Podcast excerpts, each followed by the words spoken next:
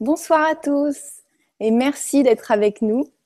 Euh, ce soir, nous avons le plaisir d'accueillir Yann Litnik, géobiologue, bioénergéticien et auteur de plusieurs livres. Le sujet de ce soir, pourquoi communiquer avec les présences et comment faire? Merci Yann de ta présence. Euh, je te propose de te présenter et de nous parler euh, pourquoi communiquer avec les présences et comment faire. merci, merci à toi Gwenoline et merci euh, à la télé du Grand Changement de m'avoir invité ce soir.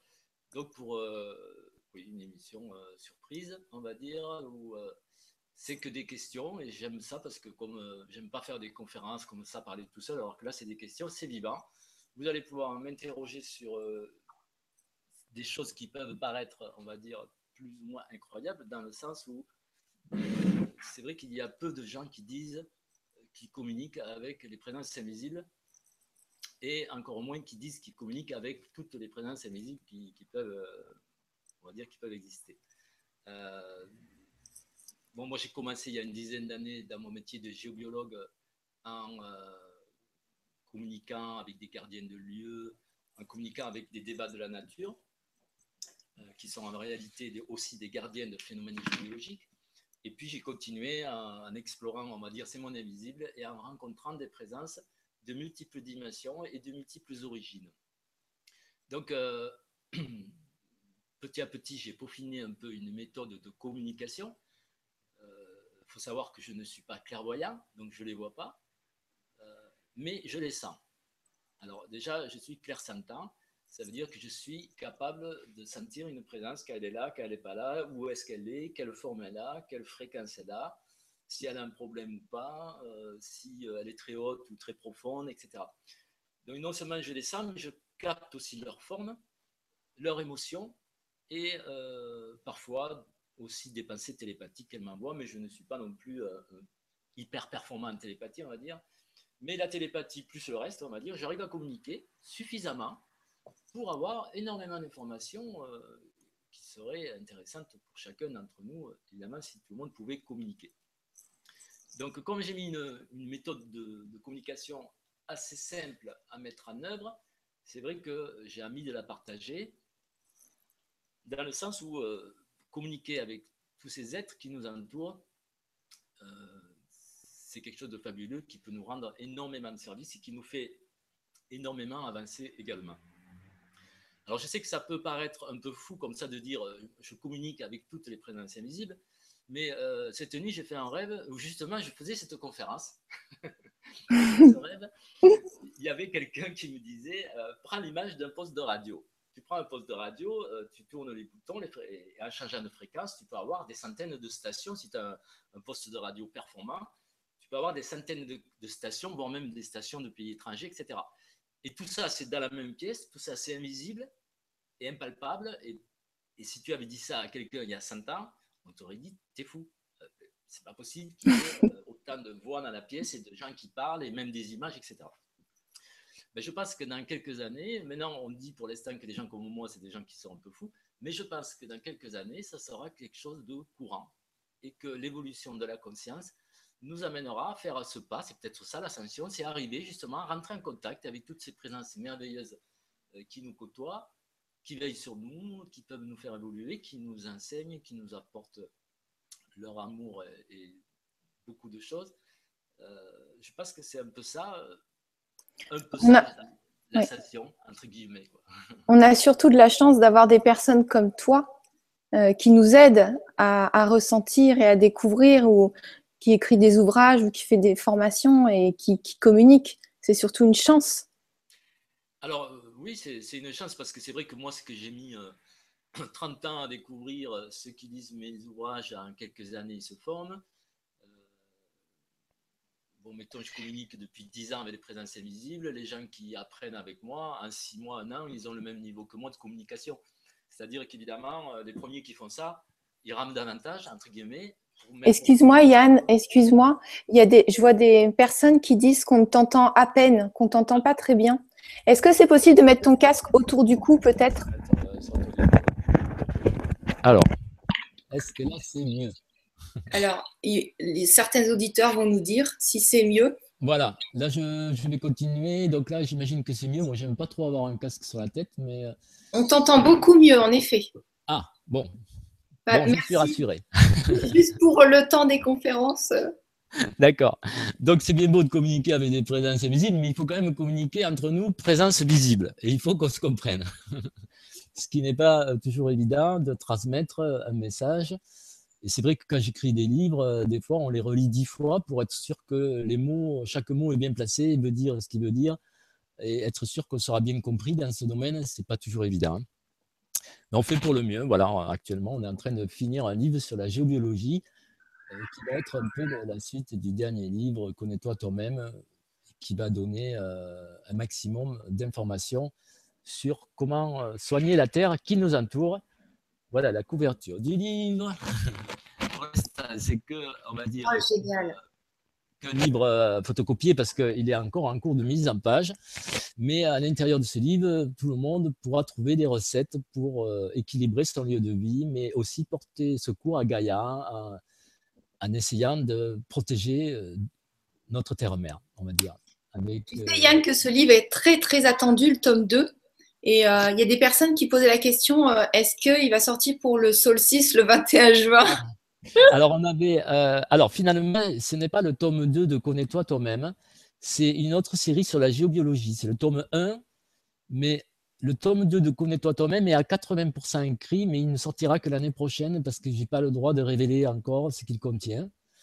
Alors que celui de géobiologie, c'est comment s'occuper de la terre en mer, et ça, c'est très urgent. Il y a plein de, de méthodes pour purifier Gaïa de ces entités, pour, euh, pour purifier l'eau, pour soigner les arbres, euh, tout un tas pour neutraliser toutes les antennes et toutes les pollutions technologiques qui nous entourent.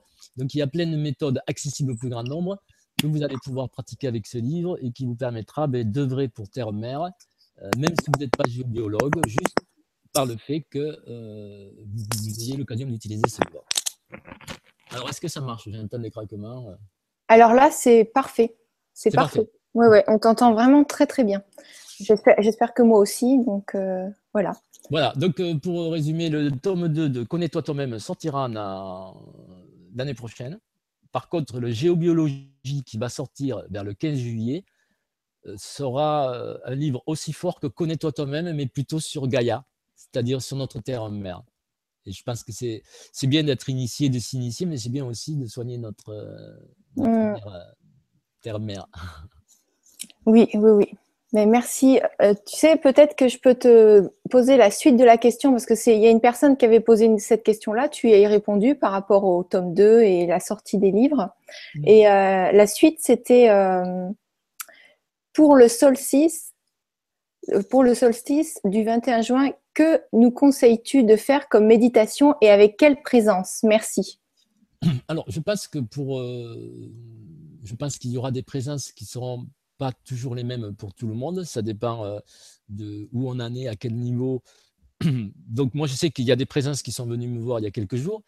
Donc, je peux dire lesquelles. Il y a une grande présence de l'intraterre euh, que je ne connaissais pas, mais qui est très très élevée dans la hiérarchie, qui m'a invité à la rappeler ce jour-là Apparemment, c'est pour une connexion au centre de la Terre ou au cristal central de la Terre. En fait, c'est pour une connexion donc euh, très profonde avec la Terre. Je pense que comme la Terre est en train de changer, d'évoluer dans ses fréquences, plus on se connecte avec notre Terre-mère et plus nous aussi on peut adapter notre fréquence avec les nouvelles fréquences qui viennent. Donc d'un côté, il y avait cette présence qui s'est présentée, et puis euh, il y en a eu une autre, euh, ben, c'était hier ou avant-hier hein, qui, sont venus me dire ça, euh, il y a eu la colombe de la paix galactique. Donc c'est une présence, c'est la colombe de la paix, mais à une octave très élevée, qui m'a dit qu'il y aura un travail à faire avec elle. Mais bon, ils m'ont pas dit plus que ça. qui c'est qui est venu me voir aussi? Il y a Adonai, donc le chef des 72 divinités, qui lui est venu me voir, mais c'était par rapport à l'eau, de la terre, etc. Donc, je n'ai pas encore approfondi exactement tout ce que ces êtres voulaient. Euh, dans le sens où le 21, c'est que dimanche. Et, euh, mais je sais que la veille, euh, je vais sûrement les appeler pour leur demander ce qu'ils veulent précisément. Donc, de toute façon, il faut savoir que tous ces, jours, que ce soit les solstices et les équinoxes, les pleines lunes, le jour de votre anniversaire ou des journées remarquables, sont des journées favorables à, vos, à, vos, initiations, déjà. Sont des journées favorables pour travailler, on va dire, le plus grand nombre peut travailler ensemble pour la lumière, pour faire évoluer la conscience collective. donc, mais pour chaque, pour chaque personne, il peut y avoir, on va dire, des initiations différentes qui les attendent et des choses différentes à faire. Donc, pour l'instant, je n'aurai aucun conseil à donner général, on va dire. Je n'ai pas de conseils généraux à donner. J'ai juste à dire, soyez conscient que ce jour-là est très particulier et que, voilà, aux alentours de midi solaire, vous pouvez vivre des initiations en fonction du niveau où vous en êtes. Vous pouvez vivre des expériences spirituelles, vous pouvez vous connecter à des égrégores de lumière, vous pouvez vous connecter au centre de la Terre pour profiter du changement vibratoire. Euh, vous pouvez donc faire appel à la colombe de la paix qui, comme elle s'est manifestée, je pense qu'elle va sûrement se manifester pour d'autres. Et voilà, pour l'instant, je ne peux pas dire précisément quel type de méditation il faut faire. Merci, merci Yann pour la réponse et merci Domi pour la question. Est-ce que tu veux nous, nous, parler un petit peu du sujet euh, pourquoi communiquer avec les présences et comment faire ou est-ce que tu veux qu'on enchaîne tout de suite sur les questions Est-ce que tu as envie de parler un petit peu sur ça? Oui, je pense que c'est important euh, de, de, connaître ma méthode, la base de ma méthode, ainsi que l'intérêt qu'il y a à communiquer avec des présences. Il mm. euh, faut savoir que déjà, euh, d'un point de vue personnel, si vous savez communiquer avec votre ange gardien ou archange gardien, parce que ça dépend de votre niveau d'initiation, votre ange gardien peut vous guider vers tout ce qui est de plus favorable pour vous. Donc c'est important d'être à son écoute. Il vous guidera dans justement les futures initiations qui vous attendent, mais aussi il vous guidera pour votre vie personnelle. Et il faut, savoir que lui, il vous connaît très bien et il peut aussi vous, aider à découvrir qu'est-ce qui pourrait être amélioré dans votre vie, euh, quels sont les problèmes qui vous affectent, par exemple. Donc nous, on se sert beaucoup de, des connaissances de l'ange gardien, par exemple quand on fait un soin sur quelqu'un euh, ou quand on veut poser des questions sur quelqu'un, euh, comme j'ai fait tout à l'heure avec toi, Gwenoline, ben, j'ai interrogé ton archange gardien qui, qui m'a donné des réponses. Donc déjà, communiquer avec les anges et les archanges gardiens, c'est génial parce que ça nous permet de connaître un maximum de réponses sur nous, sur les autres humains qui nous entourent, et ainsi de pouvoir les aider. Euh, ça, c'est quelque chose. Mais ensuite, il faut savoir que chaque personne est accompagnée de nombreuses présences. On n'a pas que des anges et archanges gardiens, on a aussi euh, des présences euh, des protecteurs, par exemple.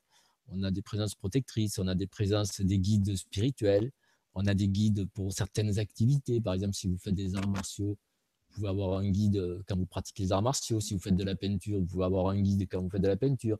Si vous faites de la musique, vous allez avoir un guide musicien. Donc pour chaque personne, on a plusieurs présences comme ça avec qui l'on travaille, souvent en notre insu. Et pouvoir communiquer avec elles, ben, c'est fantastique. Par exemple, moi, si j'ai des guides en géobiologie, ben, c'est eux qui m'enseignent aussi. Quand j'écris un livre, c'est eux qui me disent ah ben oui, tu devrais rajouter ça, tu devrais faire ci, euh, tu devrais parler de ça, etc. Donc tous ces guides, par exemple, je sais pas moi, tu, euh, quelqu'un qui est euh, cuisinier euh, de métier, ben, il, s'il a un guide cuisinier, ben, il va, le guide, si c'est un intraterrestre, il va lui donner des recettes qui n'existent même pas sur Terre, par exemple. Des trucs complètement délirants. Euh, si, si tu as un guide, selon le guide que tu as, tu, peux arriver. Nous, par exemple, on a fait des expériences avec des musiciens, avec des musiciens de l'intra-terre, et on avait commencé à chercher avec d'autres stagiaires qui étaient très forts en musique euh, on avait demandé à ces guides, est-ce que tu connais une mélodie qui produise un effet sur le corps humain? Et le guide de l'intraterre, il avait dit oui, je peux, vous, vous transmettre ça. Et donc, note par note, on avait retranscrit une musique de l'intraterre. Et euh, c'était génial parce que c'est le début d'une symphonie, apparemment. Mais déjà, rien que les, euh, la première ligne de musique, ça nous avait pris une demi-heure pour, pour, la capter puis pour la, mais ce qui était génial, c'est qu'on avait une musique qui venait d'ailleurs, et quand les musiciens jouaient le début de cette euh, symphonie, ça nous ancrait à fond, ça nous donnait un ancrage pas possible. Et on s'est dit, c'est super, si mettons, euh, je sais pas, moi j'étais chercheur en énergie libre, ben, je ferais appel à des spécialistes de l'énergie libre, de, des civilisations de l'intraterre, par exemple, qui me fourniraient des indications pour avancer dans ce domaine.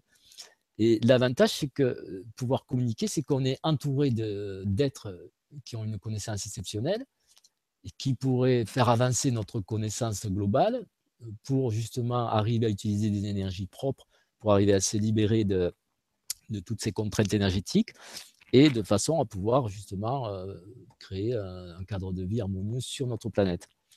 Donc il y, a, tout ça, mais après il y a aussi communiquer avec les, esprits animaux, les esprits végétaux, les minéraux. C'est énorme le, potentiel qu'il existe. Par exemple, encore un exemple qui m'est arrivé récemment, en remontant dans mes vies antérieures, en faisant des recherches dans les annales akashiques, j'ai retrouvé que j'avais une vie au temps de l'Atlantide où j'étudiais les cristaux. Et je faisais des expériences à ce moment-là pour euh, la culture, pour l'agriculture, pour euh, la météo, pour, euh, plein, de, plein, de domaines. J'étudiais les cristaux. Ben, il y a une présence qui, qui s'est reconnectée à moi, qui ne m'avait pas vu depuis 16 000 ans. C'était la présence avec qui je travaillais quand je faisais mes recherches sur les cristaux. Et cette présence qui était super contente de me retrouver parce qu'on m'avait recréé le lien, elle m'a dit maintenant je reste avec toi et je vais te réapprendre tout ce que tu savais sur les cristaux. Et donc c'est incroyable. Je, depuis, depuis, je n'ai. C'est magique. Euh, voilà, depuis, je me suis dit, bon, il faut que je fasse un truc parce que j'ai encore pas eu le temps de m'y pencher parce que je suis en train de finir mon livre sur la géobio. Mais ça me donne à fond envie d'écrire sur les cristaux et de faire des expériences. Et donc voilà, il y a toute une connaissance comme ça qui, est maintenue par des êtres euh, de civilisation avancée euh, qui habitent également proche de nous. Bon, moi, je suis plutôt connecté avec les intraterrestres, c'est-à-dire les civilisations de l'intraterre. Hein. Mais il faut savoir qu'il y a des civilisations aussi extraterrestres sur notre planète avec qui l'on peut communiquer et qui, eux, ont aussi, euh, évidemment, bien des choses, bien des connaissances à nous apporter sûrement. Mais je suis un peu moins on va dire, entre guillemets, branché avec eux, bien que j'ai eu euh, quand même plusieurs incarnations sur d'autres étoiles, comme je pense beaucoup d'entre vous. Donc on peut aussi savoir quelles sont nos incarnations qu'on a eues sur d'autres étoiles. Donc tout ça, c'était euh, pour expliquer un peu, on va dire, plus les 72 divinités qui partagent notre, enfin, qui, habitent dans notre système solaire, plus les 78 dévas de la nature, tous les maîtres ascensionnés, euh, les anges et archanges lumières, enfin, il y a une infinité de, présences guérisseuses, de présences de toutes sortes, avec qui l'on peut communiquer d'une façon relativement simple que je vais vous expliquer. Le plus dur, je dirais c'est d'abord de les reconnaître. C'est quand une présence arrive. moi, je ne suis pas clairvoyant en plus, je ne les vois pas. Donc, je les sens. En fait, sentir quelque chose, c'est pas rien. Quand vous, je dis toujours, hein, quand vous avez mal aux dents, vous n'avez pas besoin d'y croire. Vous avez mal aux dents, vous allez chez un vous le sentez, c'est quelque chose d'intérieur. Quand on sent quelque mhm. chose, on n'a plus besoin d'y croire. C'est un ressenti intérieur, c'est très puissant. Donc quand je sens ces présences, euh, pour les reconnaître, je dois user, on va dire, de mes méthodes de mesure. Donc je peux mesurer par exemple dans quelle dimension elles se trouvent. Donc dans notre système solaire, il y a 24 dimensions, on va dire, couramment utilisées. Après, il y en a d'autres un peu plus élevées, mais qu'on rencontre moins souvent. Donc, il faut que je sache dans quelle dimension elles se trouvent, quelle forme a la présence, euh, éventuellement euh, de quelle hiérarchie elle fait partie, qu'est-ce qu'elle produit comme effet sur moi. Et donc, du coup, il y a, après, je suis obligé de lui poser des questions. Par exemple, si je vois que c'est un archange, je lui demande alors, est-ce que tu es l'archange un tel Excuse-moi juste un instant, Yann. En fait, quand tu bouges les bras, on entend des, des frottements dans le micro. D'accord. Alors, peut-être que ça vient du, je sais pas, du, du col peut-être positionner plus en direction de ta bouche. Je suis désolée de te couper, mais c'est pour que ce soit agréable pour les auditeurs. Oui, oui, non, mais c'est sûr. Hum. voilà. Oui, parce que moi, je travaille beaucoup avec les bras, donc. Oui, oui. tu t'exprimes, tu t'exprimes. C'est mon instrument de mesure. Bon, je peux quand même communiquer avec des présences juste en, les, en le sentant avec mon troisième œil, mais euh, je suis moins habitué. Et c'est vrai que voilà, je, m'exprime beaucoup avec les bras. Euh, donc euh, là, ça gêne pas, donc là, la parole est bonne, c'est bon, il n'y a plus de bruit. Là, ça, a l'air d'être bon, oui. N'hésite pas à me, le redire si ça. D'accord, ok. Donc, mon, pour revenir à mon principe de communication, bon, euh, je vous disais, le plus dur, ce n'est pas de communiquer, c'est de reconnaître la présence avec qui on communique et de lui poser des bonnes questions. Parce que le principe de base de cette communication, c'est un principe par oui ou par non. C'est-à-dire, c'est un langage semi-fermé. Il faut savoir que toutes les présences, elles nous comprennent par télépathie. C'est-à-dire, si euh, je leur parle par télépathie, elles vont m'entendre et me comprendre. Par contre, si on leur pose une question ouverte, la question va être une réponse, la réponse plutôt va être une réponse ouverte également. Et là, il faut être télépathe pour la capter. Donc, comme je ne suis pas télépathe, ce que, ce que j'ai euh, créé comme système, on prend deux coussins ou de, feuilles de papier, enfin deux espaces qu'on signale devant nous. Et quand on appelle une présence, on l'appelle sur un des deux coussins. Et après, on lui, quand on lui parle et qu'on lui pose une question, Au début, on se présente, etc. Après, une fois qu'on lui pose la question, il faut que la question, la, réponse soit oui ou non. Donc, on lui pose une question fermée, ça s'appelle. Et ainsi, si la question est non, la présence ne se déplace pas. Si la question est positive, la présence, si la, la réponse plutôt est positive, la présence va se déplacer. Donc, on peut, comme ça, avoir des informations sur tout, euh, sur tout ce qui nous entoure. Par exemple, je peux appeler mon ange gardien, lui demander est-ce que ça va? Oui. Est-ce qu'il y a un problème? Non. Ok. Est-ce que, est que tu peux me conseiller pour aller quelque part aujourd'hui? Oui. Ok. Alors, euh, est-ce que c'est dans mon département? Non. Est-ce que c'est dans mon village? Oui. Et par, un jeu de questionnement oui-non, on arrive assez facilement à avoir des réponses. Et quand on a l'habitude, je dirais, de communiquer de cette façon-là, euh, ça va euh, pas aussi vite que si on les entendait, mais on arrive à communiquer quand même d'une façon très rapide. Et euh, quand, mettons, on leur pose des questions qui ne concernent pas vraiment le sujet qu'elles voudraient aborder, les présences, elles nous envoient télépathiquement une idée pour qu'on leur pose la bonne question. Et c'est là qu'intervient la télépathie, c'est elle qui nous, qui, nous envoie un peu la question et nous, on fait que confirmer. Par exemple, tiens, j'ai vu, elle m'a envoyé une image d'eau, donc je vais dire, tiens, ben, est-ce que tu veux qu'on utilise de l'eau pour la prochaine cérémonie euh, ou des choses comme ça. Donc, il y a une partie de télépathie, mais la plus grosse partie, c'est des questions dont les réponses sont positives ou négatives. Donc, on appelle ça langage semi-ouvert ou semi-fermé, dans le sens où les présences, elles entendent tout ce qu'on peut leur raconter, et nous, on n'entend que des réponses par oui ou par non. Donc, apprendre à sentir une présence avec le clair ressenti, c'est l'affaire d'un jour ou deux d'exercice. D'appeler son ange gardien et de le sentir. tout à l'heure, si vous voulez, on fera un exercice pour que vous puissiez tous le ressentir. Ah oui, je pense que beaucoup de personnes vont apprécier. voilà. Et ensuite, une fois qu'on arrive à la sentir, savoir si elle est sur le coussin de droite ou sur le coussin de gauche, c'est assez facile parce qu'on peut aussi aller la toucher pour voir où elle est réellement. Parce que quand on la touche, ça fait vraiment des picotements dans les mains. Hein. Donc, si vous voulez, on fera cette expérience. Euh, ceci dit, comme dans le monde invisible, il n'y a pas que des présences positives, nous avons mis au point un système de protection, et ça c'est carrément nouveau dans euh, la communication, on va dire, avec les présences invisibles. Nous avons mis un système de, de, protection, que je vais vous enseigner aussi, qui permet à aucune présence invisible négative de pénétrer dans votre champ d'énergie. C'est-à-dire, c'est une protection qui fait comme une bulle d'énergie très vibratoire dans laquelle aucune présence négative ne peut pénétrer. Ce qui fait que quand vous appelez votre ange gardien ou même le gardien de votre lieu, vous êtes sûr qu'il n'y a pas une entité X ou Y qui va se faire passer pour, pour machin, en se mettant euh, déguisement, par exemple. Non, non, là, ce n'est pas possible. Donc, on a sécurisé euh, cette communication avec ce qu'on appelle, euh, nous, on appelle ça le moudra d'appel parce qu'on l'a fixé sur un moudra dans la, dans la, main. Et quand on fait ce moudra, ça active notre thymus au deuxième niveau et le feu de l'intuition au deuxième niveau. Ce qui provoque un champ d'énergie vibratoire qui vibre à plusieurs milliers de pourcents autour de nous et qui ne laisse rentrer que les présences positives. Donc ça, ça a été une grande nouveauté aussi, car c'est mes guides qui m'ont enseigné cette méthode pour éviter que justement il y ait des présences qui essayent d'abuser euh, voilà, d'abuser de, nous à, nous raconter des histoires. Mmh. Donc voilà, à ce qui concerne la communication. Donc là, je vous ai fait un petit résumé de comment on communique. Mais là, si vous voulez euh, avoir euh, plus de, réponses, je suis à votre écoute. Merci beaucoup pour toutes ces infos précieuses. Je pense que tout le monde a adoré. Et ben, du coup, oui, je te propose de, commencer à faire les questions et d'y répondre. T'es OK? Oui, oui, oui. Bon, alors, que, que peut-on faire pour assainir l'eau que l'on boit quotidiennement, Isabelle? Alors, au-delà du fait qu'on doit la purifier si c'est de l'eau euh, qui vient du robinet, évidemment, hein, si c'est de l'eau de la ville, parce qu'elle contient beaucoup de produits chimiques.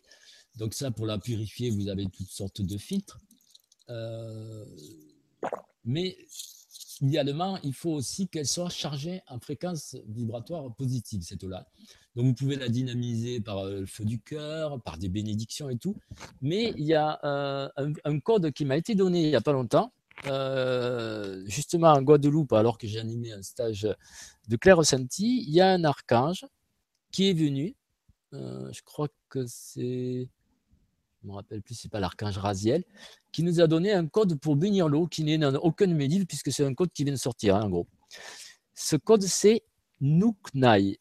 Alors, ça s'écrit, je n'ai pas de tableau, mais ça s'écrit N, H, U, accent circonflexe, K, N, Y. Et ça, comme le U avait un accent circonflexe, se prononce OU, et le Y dans ce mot-là se prononce AI, ça fait Nuknai.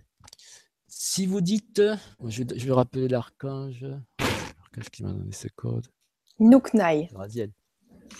Raziel, c'est Alors, je demande à l'archange Raziel s'il faut le dire trois fois ou sept fois. Non, sept fois, il me dit. Donc, c'est un code euh, que, que l'on peut dire, par exemple, vous prenez une bouteille d'eau, vous pouvez faire l'expérience chez vous. Prenez votre bouteille d'eau. Moi, j'ai mon verre. Hop, je mets mon verre. Je le fais en même temps que toi avec mon verre. Voilà. tu mets les mains euh, autour à 20 cm du verre, de chaque côté, et tu vas dire trois fois Nuknai, Nuknai, Nuknai, Nuknai, Nuknai, Nuknai, Nuknai. Nuknai. Je le dis huit fois pour être sûr. Ben, l'eau, là, elle est montée. Euh... 2000, 3000, 4000, 5000, 6000. Elle est montée à plus de 6000% à peu près. C'est énorme. On sent, enfin, moi, je, c'est très dense autour du verre. On ne tient plus, donc on est obligé d'écarter les mains. Voilà. Oui, on sent comme euh, s'il y avait vraiment euh, l'eau, un rayon d'énergie. Hein. Voilà. Ouais. Donc euh, voilà, fais voir, monte-le ton verre. Je vais... Tu, l'as fait trois, sept fois aussi Oui, je l'ai fait sept fois. Ouais. Je vais mesurer ton verre. 3, 4, 5 000, 6 000, 7 000. Ouais, on a les 6 000. 6 000. C'est énorme. Ouais. Ah oui, 6 000 c'est de l'eau, c'est une bonne eau de source. Donc tu vois, ça c'est un arcage qui nous l'a donné euh, lors d'un cours. Parce que euh, lors, du, lors des cours que je donne, en général, j'ai toujours un assistant qui, pendant que je donne le cours, va capter les présences qui veulent parler et faire un tri de, on va dire, des infos intéressantes, euh, on va dire opportunes pour le cours. Et là, c'était l'archange Raziel qui avait ce code pour l'eau. Je viens de boire une gorgée, elle est dense et épaisse et elle, euh, elle passe lentement. Tu sais, elle est plus dense. Je sais pas comment dire. Donc, je ne sais pas si c'est ça, mais en tout cas. Euh, ben, vous allez pouvoir faire des expériences avec ce code. C'est nouveau, ça vient de sortir. Et les archanges, et même tous les êtres invisibles, ils connaissent énormément de choses comme ça. Euh, par exemple, je peux vous donner un code qui, est sorti récemment aussi, c'est pour neutraliser le téléphone portable. Donc ça, c'est génial parce que j'imagine que tout le monde en a un. Euh, alors, ce code, par contre, euh, avant de le faire, il faut, autour de son téléphone, faire une coque violette, un peu comme on ferait, on va dire, une, une bulle, une bulle violette qui va être programmé par le code. Donc il faut quand même, avant de, dire le code, on n'envoie pas directement le code dans le téléphone. On envoie ce code dans une bulle violette que l'on construit autour du téléphone. Et le code, c'est COMYS. Donc ça s'écrit K-O-M-Y-S.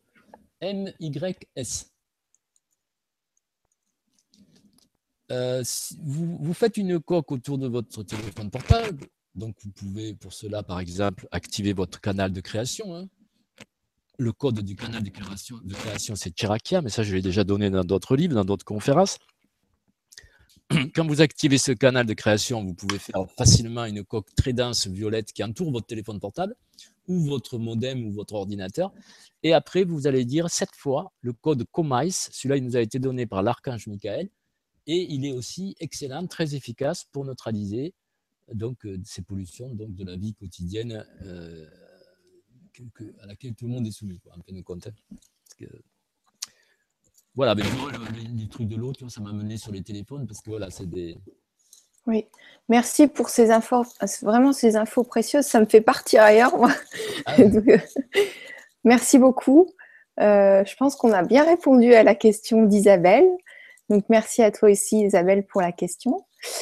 Alors, je reviens avec vous. Alors, euh, coucou à tous. J'essaye de voir ou percevoir, mais rien. Je crois que c'est moi qui bloque. Une petite aide ou un petit conseil me serait bien utile. Merci, bisous à tous. Sandrine. Alors, effectivement, euh, tout le monde a plus ou moins des blocages. Certains blocages sont euh, néfastes pour le clair ressenti, d'autres ne l'affectent pas beaucoup. Donc, il y a plusieurs façons de, faire, mais idéalement, il faut quand même avoir affaire à quelqu'un qui peut mesurer la personne et voir où se situe le blocage. Moi, je ne peux pas dire à cette personne qu'est-ce qui la bloque, parce qu'il peut y avoir de multiples raisons de blocage. C'est pour ça que tous les gens qui font des, cours avec moi euh, communiquent avec leur ange gardien pour savoir justement quels sont les, blocages qu'ils peuvent avoir et comment les enlever. Donc, euh, pour enlever les blocages, ça peut être, euh, il peut y avoir des blocages émotionnels, des blocages énergétiques, des, des, blocages mentaux, des blocages karmiques ou spirituels. Il peut y avoir des blocages sur différents plans et je ne peux pas donner une recette unique qui débloquerait, euh, qui débloquerait la personne. Ce que je peux dire, c'est que ce qui favorise le clair ressenti, par contre, c'est d'éviter de manger des produits chimiques. Donc ça, manger des produits naturels, c'est normal plus on met des produits chimiques dans son corps, plus on risque d'avoir des implants et des choses qui vont nous créer des blocages. Euh, en plus, quand on mange des produits chimiques, on donne de l'argent aux multinationales qui les fabriquent. Il ne faut pas oublier cela. Hein. Donc, ce n'est pas bien quelque part pour la Terre, euh, ne serait-ce que pour elle, je vous conseille d'éviter d'acheter des produits chimiques. Et pour vous aussi, évidemment, puisque si vous en consommez, ça va vous donner des implants et des blocages qui vont vous empêcher de sentir le, monde vivant. Ensuite, euh, euh, éviter effectivement de mettre des protections sur les appareils électroniques que l'on utilise, comme le téléphone, l'ordinateur, euh, éventuellement sur des antennes, avoir un, lieu équilibré. Donc ça, vous pourrez le faire quand vous aurez fait, euh, quand vous aurez peut-être lu mon bouquin sur la géobiologie, vous pourrez vous-même équilibrer votre propre lieu. Donc vivre dans un lieu équilibré, ça facilite, parce que si vous vivez dans un lieu plombé par différentes raisons et que votre lieu vibre à 30 ou à 50 votre clair ressenti est diminué x 10 quoi, par rapport à un lieu qui serait équilibré, qui vibrerait à 3 4 000% Donc déjà, il y a aussi euh, le lieu dans lequel on vit. Il y a le lieu dans lequel on vit, il y a l'alimentation que l'on consomme, l'eau que l'on boit, donc on a intérêt à boire de l'eau pure et dynamisée. Euh, et après, il y a euh, ben, pour chaque personne, comme je disais, des blocages qui sont inhérents à sa vie, à ses anciennes vies, des choses karmiques, des mémoires, des émotions qu'elle a vécues dans l'enfance, etc. Donc là, ça demande après de rencontrer des, gens, des thérapeutes spécialisés. Euh, moi, je fais plus de soins à distance, j'ai plus le temps, j'ai trop de demandes et puis je me consacre plus au libre. Par contre, tous les formateurs de mon école, que vous trouverez un lien sur mon site, sont tous d'excellents thérapeutes, puisqu'ils ont fait tout. Tu peux, tu peux nous euh, dire ton, ton site? Ça serait intéressant. Et en plus, tu as un stage euh, qui est en cours, il reste quelques places. Oui, euh, c'est Ovi Leroy, donc ça s'écrit O-V-I-L-O-R-O-I. Donc Ovi Leroy. de toute façon, c'est inscrit en dessous, euh, en dessous euh, des commentaires, mais c'est bien le, le préciser. Et tu as un stage à la fin du mois aussi. Alors, je, donne rarement de stage de clair ressenti parce que je donne plus souvent des stages de plus haut niveau. Et les autres formateurs, on va dire, font plutôt les stages de base. Mais j'aime bien quand même faire des stages de clair ressenti, puisque j'étais en Guadeloupe cet hiver, j'en ai fait quand même quatre. Et euh, là, j'en propose un du, 29 juin au 2 juillet. C'est un stage de quatre jours. Il reste encore trois ou quatre places. Euh, donc, ça sera ce stage-là. Euh, donc du 29 juin au 2 juillet, et c'est dans les Pyrénées-Orientales, c'est à côté de là où j'habite, c'est dans un prieuré qui est à Milan, euh, qui, était un ancien lieu des Templiers. Enfin, c'est un endroit fabuleux. Et c'est quatre jours où on apprend le clair ressenti et les mystères du corps humain et en même temps un peu les mystères du, lieu parce que c'est un lieu très très magique. Donc voilà, c'est un stage initiatique. Vraiment, on ressort de là, euh, on peut mesurer. Euh, en même temps, tout le monde est équilibré et, on enlève les blocages de tout le monde, évidemment, pour que tout le monde puisse sentir. Donc, tous les gens qui participent reçoivent des soins, des équilibrages pour justement accéder à ce niveau de ressenti. En général, sur 25 euh, élèves ou 20-25 élèves, tout le monde ressort avec euh, un petit niveau de ressenti euh, suffisant pour commencer déjà à communiquer avec son ange gardien. Donc, vous voyez, ce n'est pas non plus inaccessible. Je pense qu'après quatre jours de stage, on peut communiquer avec son ange gardien. Et on apprend justement à poser les bonnes questions. Parce que le, problème, et je vois maintenant dans mes stages, même dans les stages avancés, je m'aperçois que 4 questions sur 5 sont mal posées. C'est-à-dire, par exemple, la dernière fois, on était en Guadeloupe dans un stage donc, de débutant et je leur apprenais à communiquer avec leur ange gardien. Et la mère divine est venue, elle nous a dit non, non, c'est moi qui veux participer parce qu'elle aime bien la mère divine.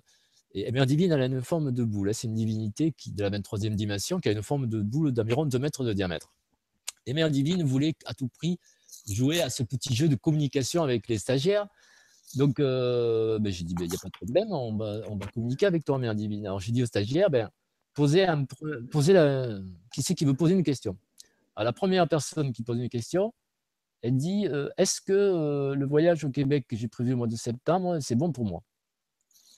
Mais divine, elle bouge sur place comme ça, mais elle ne change pas de place. Quand elle bouge sur place et qu'elle fait comme ça, ça veut dire la question est mal posée ou j'ai pas compris, ou je ne peux pas répondre. Donc j'ai dit, mais ta question est mal posée. La mère divine, c'est pas parce que c'est une divinité qu'elle connaît tout sur tout et qu'elle connaît ton emploi du temps et où tu vas aller et ta vie. La première question, tu aurais dû lui demander est-ce que tu connais suffisamment bien ma vie pour me conseiller pour un futur voyage? Mais elle était partie sur la supposition que la mère divine, vu que c'était une divinité, elle connaissait tout. Et souvent, on part comme ça sur des suppositions. Donc, j'ai dit question refusée au suivant. la deuxième personne, elle pose comme question Est-ce que mon guide est dans la pièce? La mère divine, elle bouge toujours pas, elle fait toujours ça sur place. Euh. alors, euh, elle m'envoie une télépathie, elle me dit euh, Comment veux-tu? Je dis si son guide. Non, est-ce que mon guide est là? Alors, là, déjà, on ne savait pas si ça voulait dire dans la pièce ou derrière, de l'autre côté du mur. Mais en plus, on ne sait pas qui, quel est son guide. La mère divine ne savait pas quel était le guide de cette personne. Et en plus, la personne supposait que parce que c'était une divinité, elle pouvait communiquer avec tous les êtres du monde invisible. Ça aussi, c'est une supposition.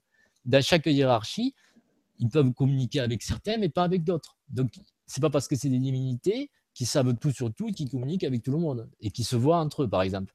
Tout ça, c'est des suppositions. Dans la mère divine, m'a dit, mais je ne peux pas y répondre parce que non seulement je ne sais pas quel est son guide, je ne sais pas s'il voulait dire dans la pièce ou en dehors de la pièce. Euh, si le faux son guide, il est dans une dimension que je ne connecte pas. J'ai dit question refusée. la troisième personne, troisième élève, elle dit à la mère divine, Mère divine, est-ce que tu peux faire des soins? Et la mère divine, comme toute réponse, elle est allée sur la personne, elle est, allée lui faire un soin. Ouais, c'est génial, ouais, de se poser et de poser vraiment la, bonne question juste. Ouais, parce que souvent on part sur des suppositions, on pense que les divinités savent tout, que... et donc on part sur des suppositions qui font que la réponse va être faussée. Tu vois, par exemple, la première personne qui, qui parle de son voyage au Canada, elle, aurait pu croire, ben, la mère divine n'a pas bougé, donc elle a dit non. Donc ça veut dire qu'il ne faut pas aller au Canada. Alors qu'en fait, elle, disait, elle, bougeait sur place en disant, je ne comprends pas la question. Parce que dans notre protocole de communication, il y a oui, tu te déplaces, non, tu restes sur place, mais il y a des, il y a des subtilités. C'est si tu vas au milieu, c'est peut-être. Si tu bouges sur place, ça veut dire soit la question est mal posée, soit je n'ai pas la réponse à cette question. Si tu n'as pas le droit de répondre, tu sors des deux coussins, tu vas derrière la personne qui interroge. Parce qu'il y a des présences qui n'ont pas le droit de répondre à certaines questions indiscrètes, on va dire. Des gardiens qui n'ont pas l'autorisation de tout dire. Euh, si tu veux, il y a quand même des subtilités euh, euh, avec ce langage qui permet évidemment de comprendre quand la question est mal posée, quand elle est bien posée, etc. etc. Et quand c'est important, des fois, on n'hésite pas à refaire, à reposer la question une deuxième fois pour être sûr de, qu'on a compris, par exemple, si ça concerne un domaine important de notre vie. Merci beaucoup Yann pour la réponse. As bien, bien répondu euh, au-delà de la question. Donc merci Sandrine pour ta question. Je pense que Yann a bien répondu. Bonsoir à tout le monde. Euh, on t'entend mal, donc ça c'était au début. Euh, bonsoir tout le monde. Yann, saurais-tu traduire et nous dire en quelle langue sont écrits les codes d'activation d'ADN que tu proposes? Est-ce que cette méthode d'activation fonctionne systématiquement pour n'importe qui? Namasté, Eric. Alors, ce n'est pas une langue. Les codes de l'ADN sont des codes qui sont issus de, on va dire, de, de la programmation de notre ADN elle, c'est une programmation chiffrée que mes guides ont transcrit en phonétique parce qu'ils préféraient me, donner euh, cette solution phonétique plutôt que numérique. Mais chaque code phonétique qu'ils m'ont donné pourrait être un code aussi numérique. À part qu'ils me l'ont donné en, phonétique, ils trouvent que c'est mieux. Donc des, ce n'est pas des mots qui proviennent d'une langue quand il s'agit de mots euh, qui sont des activations internes que l'on peut faire sur soi dans notre corps humain. Par contre, dans le livre de géobiologie, il y a des mots d'activation, par exemple euh, pour purifier la mémoire d'un mur ou pour, euh, là j'ai reçu récemment, euh, pour attirer les abeilles dans des ruchers, etc. Ça ne touche pas notre ADN puisque c'est à l'extérieur de nous. Mais ça, c'est des mots effectivement qui proviennent de langage de l'intraterre, de langage très ancien, de langage opératif. Et là, en fait, c'est le pouvoir du verbe qui va faire que ce mot se manifeste comme un mot opératif. Donc il y a deux choses. Il y a des mots opératifs qui sont destinés à envoyer un, ordre dans le monde extérieur pour, pour remettre quelque chose d'à point, on va dire, comme enlever, purifier la mémoire de mur. Et il y a des, des codes d'activation qui ne sont pas des langues, là, qui sont juste des codes, comme son nom euh, l'indique. Voilà. Je ne sais pas si ça a été clair. Merci beaucoup. En tout cas, pour moi, c'est clair. Je pense que c'est clair pour tout le monde. Merci Yann et merci Eric euh, pour la question. Euh, bonjour Gwénoline et Yann. Comment fait-on pour savoir si on communique avec un guide, une présence ou une entité? Comment faire venir une présence chez soi afin de protéger notre maison et famille contre d'éventuelles entités? Merci d'avance, Noël.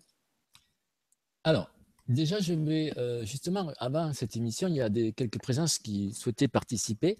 Et donc, il y avait en premier, il y avait les archanges qui souhaitaient faire une bénédiction à tout le monde.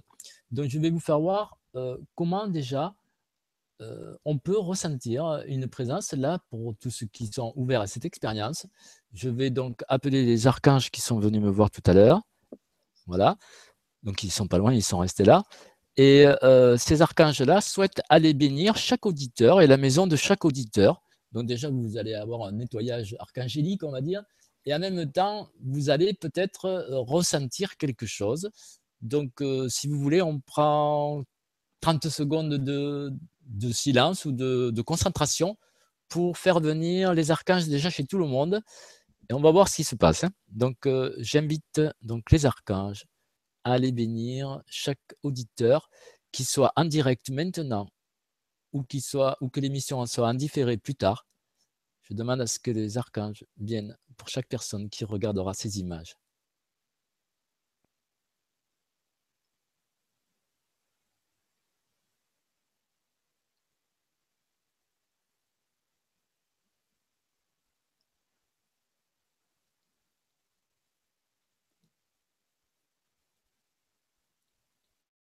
Donc là, par exemple, chez toi, Gwenoline, il y en a un qui est venu à côté de, sur ta gauche. Il y a un archange qui est venu chez toi. Donc, au moins, je peux contrôler chez une personne puisque je te vois. Chez les autres, je suppose que c'est pareil. Euh, il y a un archange qui a dû venir chez eux et qui est en train de faire un travail. Donc, vous pouvez le ressentir vibratoirement par le fait que ça peut provoquer peut-être un petit sifflement dans les oreilles. Ça fait un peu comme un acouphène. Vous pouvez le ressentir en ressentant une dilatation au niveau du cœur, au niveau de, de votre champ d'énergie, on va dire. Euh, Alors moi, ça me fait des petites bulles. Moi, ça me fait des petites bulles dans les mains et euh, dans le dos. Alors oui, parce qu'il est derrière toi.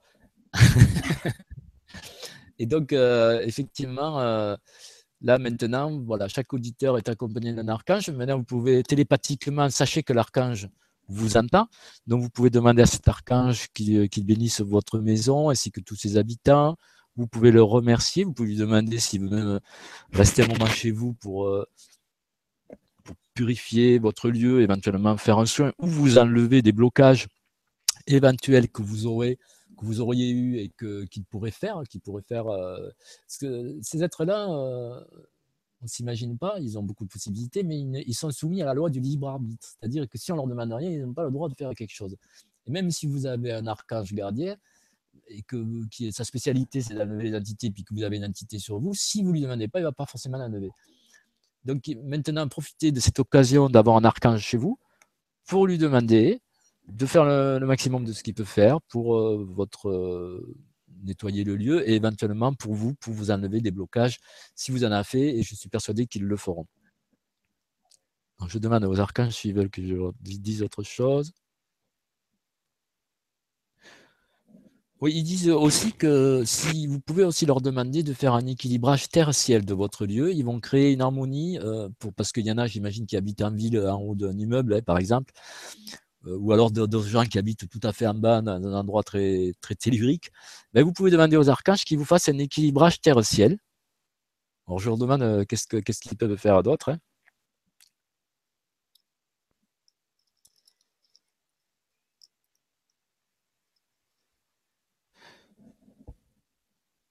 ils disent que c'est déjà pas mal pour un début, parce que si déjà ils font la bénédiction du lieu, plus le déblocage de la personne, plus un équilibrage terre-ciel, voilà, je pense qu'ils vont donc ils vont rester avec vous euh, peut-être tout le long de, cette, euh, de cette émission. Hein. Oui, ils disent qu'ils vont rester un moment hein, chez, les auditeurs. Hein. Donc euh, voilà, vous avez Merci. la première question, c'était comment savoir si on communique avec un guide, une présence ou une entité? Voilà. je, tiens à te remercier pour tout le monde parce que c'est vraiment magique d'être avec toi et d'être en ta présence et tout ce que tu nous enseignes. déjà, merci pour ça.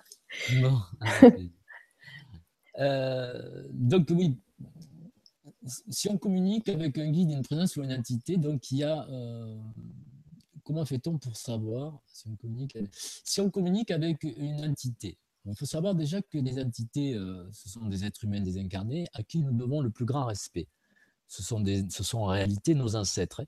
Donc quand on voit une entité, il faudrait plutôt l'honorer en essayant d'inviter un ange pour euh, l'inviter à monter dans la lumière ou à essayer de, lui faire un soin pour la libérer de sa condition d'entité.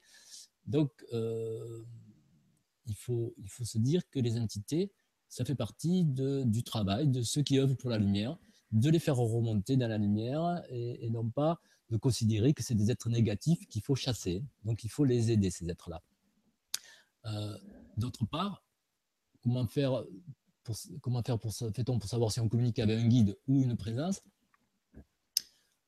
Ben, C'est pareil, un, guide ou une présence, euh, les guides sont des présences invisibles qui peuvent être des êtres de différentes hiérarchies. Normalement, quand on communique avec ces présences-là, elles sont positives. Moi, j'appelle tous les êtres positifs des présences et tous les êtres négatifs des entités. Sachant que les entités humaines, je leur porte et les entités animales également, le, plus grand respect, puisque je, vais les aider, euh, non seulement pour purifier Gaïa, mais aussi pour les aider pour qu'elles montent aussi dans la lumière. Donc, pour, euh, quand on communique avec une présence ou un être positif, normalement, notre champ éthérique est dilaté. Et c'est comme ça que nous, en clair ressenti, on les mesure. Grâce à, mesurant le, le champ éthérique qui se trouve autour de nous, quand on se connecte à la présence, on est suffisamment dilaté pour s'apercevoir que c'est une présence positive. Et ça nous permet aussi de mesurer euh, à ce moment-là dans quelle dimension elle est, quelle fréquence elle a, euh, quelle hauteur, quelle forme elle a. Et avec la forme, la fréquence, la hiérarchie, on arrive à déterminer qui c'est. Mais je vous dis, au début, c'est pas facile. Donc au début, si je vous donne un conseil, ce serait communiquer, essayer de vous communiquer d'abord avec vos anges gardiens euh, ou archanges gardiens. Voilà. Merci, merci beaucoup Yann et merci Noël pour la question. Alors, une autre question. Bonsoir à vous deux, bonsoir à tous. Y a-t-il des rituels précis ou, ou bien pouvons-nous suivre notre instinct et communiquer librement sans risquer de contacter de mauvaises énergies? Et sinon, comment faire pour s'en protéger? Nat.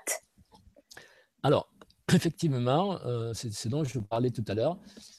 Il existe euh, peut-être pas des rituels, mais euh, on va dire une méthode, une technique qui a été mise au point par les guides, qui consiste à activer le thymus. Donc le thymus est une glande qui est au-dessus du chakra du cœur, qui se trouve euh, au niveau de la gorge, un, peu là où j'ai le, casque là. C'est pour ça que j'aime pas avoir le casque là d'ailleurs. Euh, et donc cette glande-là, si vous dites par exemple, vous mettez les mains devant votre thymus et vous dites, je demande l'activation du thymus au premier niveau. Vous le dites trois fois à l'intérieur de vous. Hein. Je demande l'activation du thymus au premier niveau. Vous dites trois fois. Et là, vous allez sentir des picotements ou une énergie qui sort de votre gorge, de votre thymus. Donc, par exemple, toi, guanoline, il s'est activé. Si ça s'active pas, c'est que vous avez peut-être un implant ou quelque chose. Et vous pouvez dire, après, je demande l'activation du thymus au deuxième niveau. Vous le dites comme ça trois fois. Je demande l'activation du thymus au deuxième niveau. Et vous allez sentir encore plus d'énergie qui sort du thymus.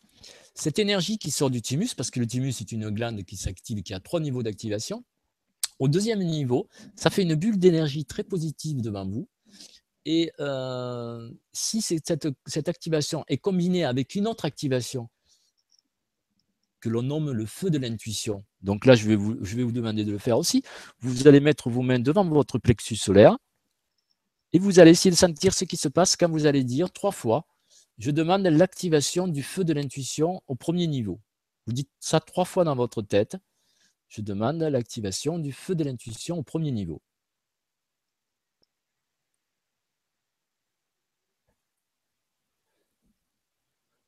Normalement, si vous n'avez pas de blocage, vous allez sentir une énergie sortir au niveau du plexus solaire. Et à ce moment-là, vous allez dire encore trois fois, je demande l'activation du feu de l'intuition au deuxième niveau. Je demande l'activation du feu de l'intuition au deuxième niveau.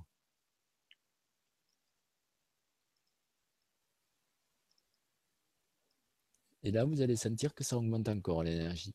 Donc là, avec cette combinaison,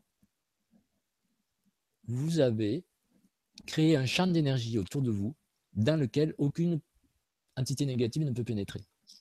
Et pour fixer, parce que c'est un peu, long et un peu contraignant à faire chaque fois cet exercice, alors on prend les doigts de la main droite, le pouce et l'auriculaire, on les, fait se toucher, et on va répéter intérieurement, chaque fois que je ferai ce mudra, ça s'appelle un mudra, ça, chaque fois que je ferai ce mudra, mon feu de l'intuition s'activera au deuxième niveau et mon thymus s'activera au deuxième niveau. Ça, vous le dites trois fois. Chaque fois que je ferai ce mudra, mon feu de l'intuition s'activera au deuxième niveau et mon thymus s'activera au deuxième niveau. Chaque fois que je ferai ce mudra, mon feu de l'intuition s'activera au deuxième niveau et mon thymus au deuxième niveau également. Normalement, si vous, si vous le dites trois fois, ça s'enregistre. Et ça veut dire que chaque fois que vous ferez ce mudra, vos feux vont s'activer et vous allez pouvoir créer cet espace de protection qui vous permettra de communiquer sans danger. Merci. juste un, instant. Le micro, tu sais, il est proche de ton menton et des fois, ça frotte. Ah. Peut-être l'écarter un petit peu. Voilà, juste comme ça. Là, voilà. Voilà, c'est parfait. Merci beaucoup pour les codes. Je les ai fait en même temps que toi. Alors, bon, ça, je l'ai donné dans d'autres visioconférences. Si vous voulez, sur, mon, sur ma chaîne YouTube, il y a quatre cours d'une heure et demie où j'explique tous les codes, tous les moudras de protection, d'appel et tout ça, et même de purification. Donc, je, recommande à chaque personne qui veut qui voudrait se former au clair ressenti et qui serait intéressé par communiquer avec ses présences, de regarder ces cours. Ils sont gratuits. Et c'est quatre cours d'une heure et demie dans lesquels je donne énormément de combinaisons, de systèmes et de trucs. Euh, voilà, je ne peux pas faire mieux que ça. Euh, après, c'est des stages. Du coup, il faut être disponible, c'est payant, etc. Là, c'est gratuit, c'est sur Internet, vous pouvez vous former au clair ressenti par Internet. Euh, bon, c'est jamais évidemment aussi magique que, quand c'est un stage, hein, mais ça vous donnera déjà. Mm. Merci Yann pour ce partage et tout ce que tu donnes gratuitement aussi. Et euh, j'ai eu beaucoup de témoignages, j'ai eu l'occasion de rencontrer des gens qui ont fait des stages avec toi et euh, ils n'ont qu'une envie, c'est de recommencer et ils te suivent activement, ils ont tous tes bouquins et, en plus tu travailles avec les, personnes que tu formes, tu es tellement humble et tu as plaisir à toujours partager tes nouvelles connaissances. Bah, ça, c'est le retour que j'ai eu. Parce que je te connais, te connais pas aussi intimement que certains. voilà, je voulais juste partager ça. Et je remercie aussi Nat pour la question. Euh, on va prendre une autre question. Bonsoir Yann et Gwenoline. Que faut-il faire pour voir et sentir les êtres de la nature? Merci et bonne soirée, Victor. Alors, une des... pour, les voir, euh, pour les voir, on peut s'entraîner euh, en activant le code du canal de clairvoyance. Tu peux aller regarder. Euh, l'idéal pour les voir, c'est à la tombée de la nuit, comme on dit entre chien et loup, quand on se promène dans la nature, c'est d'essayer de voir sur les rochers ou dans la forêt, dans des endroits où il y a des rochers. Vous pouvez voir des fois, au début, on va dire avec le premier niveau de clairvoyance, et moi j'en suis à peu près là parce que je ne suis pas très clairvoyant, euh, au premier niveau de, clairvoyance, donc je vais vous donner quand même le code de clairvoyance, du canal de clairvoyance, hein. euh, c'est Iliu Nosku. Alors, vous pouvez noter, ça s'écrit I, 2 L, U accent circonflexe, plus loin, N-H-O, S-K-U, accent circonflexe. Sais pas s'il y a un système pour écrire sur l'ordinateur. Euh, là, alors, euh, sûrement. je ne connais, pas, je connais pas assez bien ce programme. Alors, je ne suis pas sûre de, moi. Peut-être pour la prochaine fois, euh, si un jour tu as envie de refaire une conférence avec nous. Voilà. Alors, Iliu Nosku, si vous le dites trois fois, ça va activer votre canal de clairvoyance. Donc déjà, ça va vous aider. C'est pas pour ça que vous deviendrez instantanément clairvoyant. Disons que ça vous permet de vous entraîner plus facilement et de faire plus rapidement des progrès. Donc pour voir ces présences de la nature, je vous conseille d'activer votre canal de clairvoyance euh, et de vous promener dans la nature à l'heure du coucher du soleil ou du lever du soleil. Et là, vous allez avoir des chances peut-être de voir des choses, euh, on va dire, subtiles, à la limite de, on va dire, des mondes subtils. Donc, dans un premier niveau de clairvoyance, vous allez voir un peu comme si euh, l'air vibrait comme s'il était un peu au-dessus d'une source de chaleur. Donc, vous allez voir, par exemple, au-dessus d'un rocher, mettons qu'il y a un troll sur le rocher, vous allez voir l'air qui, qui, qui vacille un peu comme s'il y avait une source de chaleur.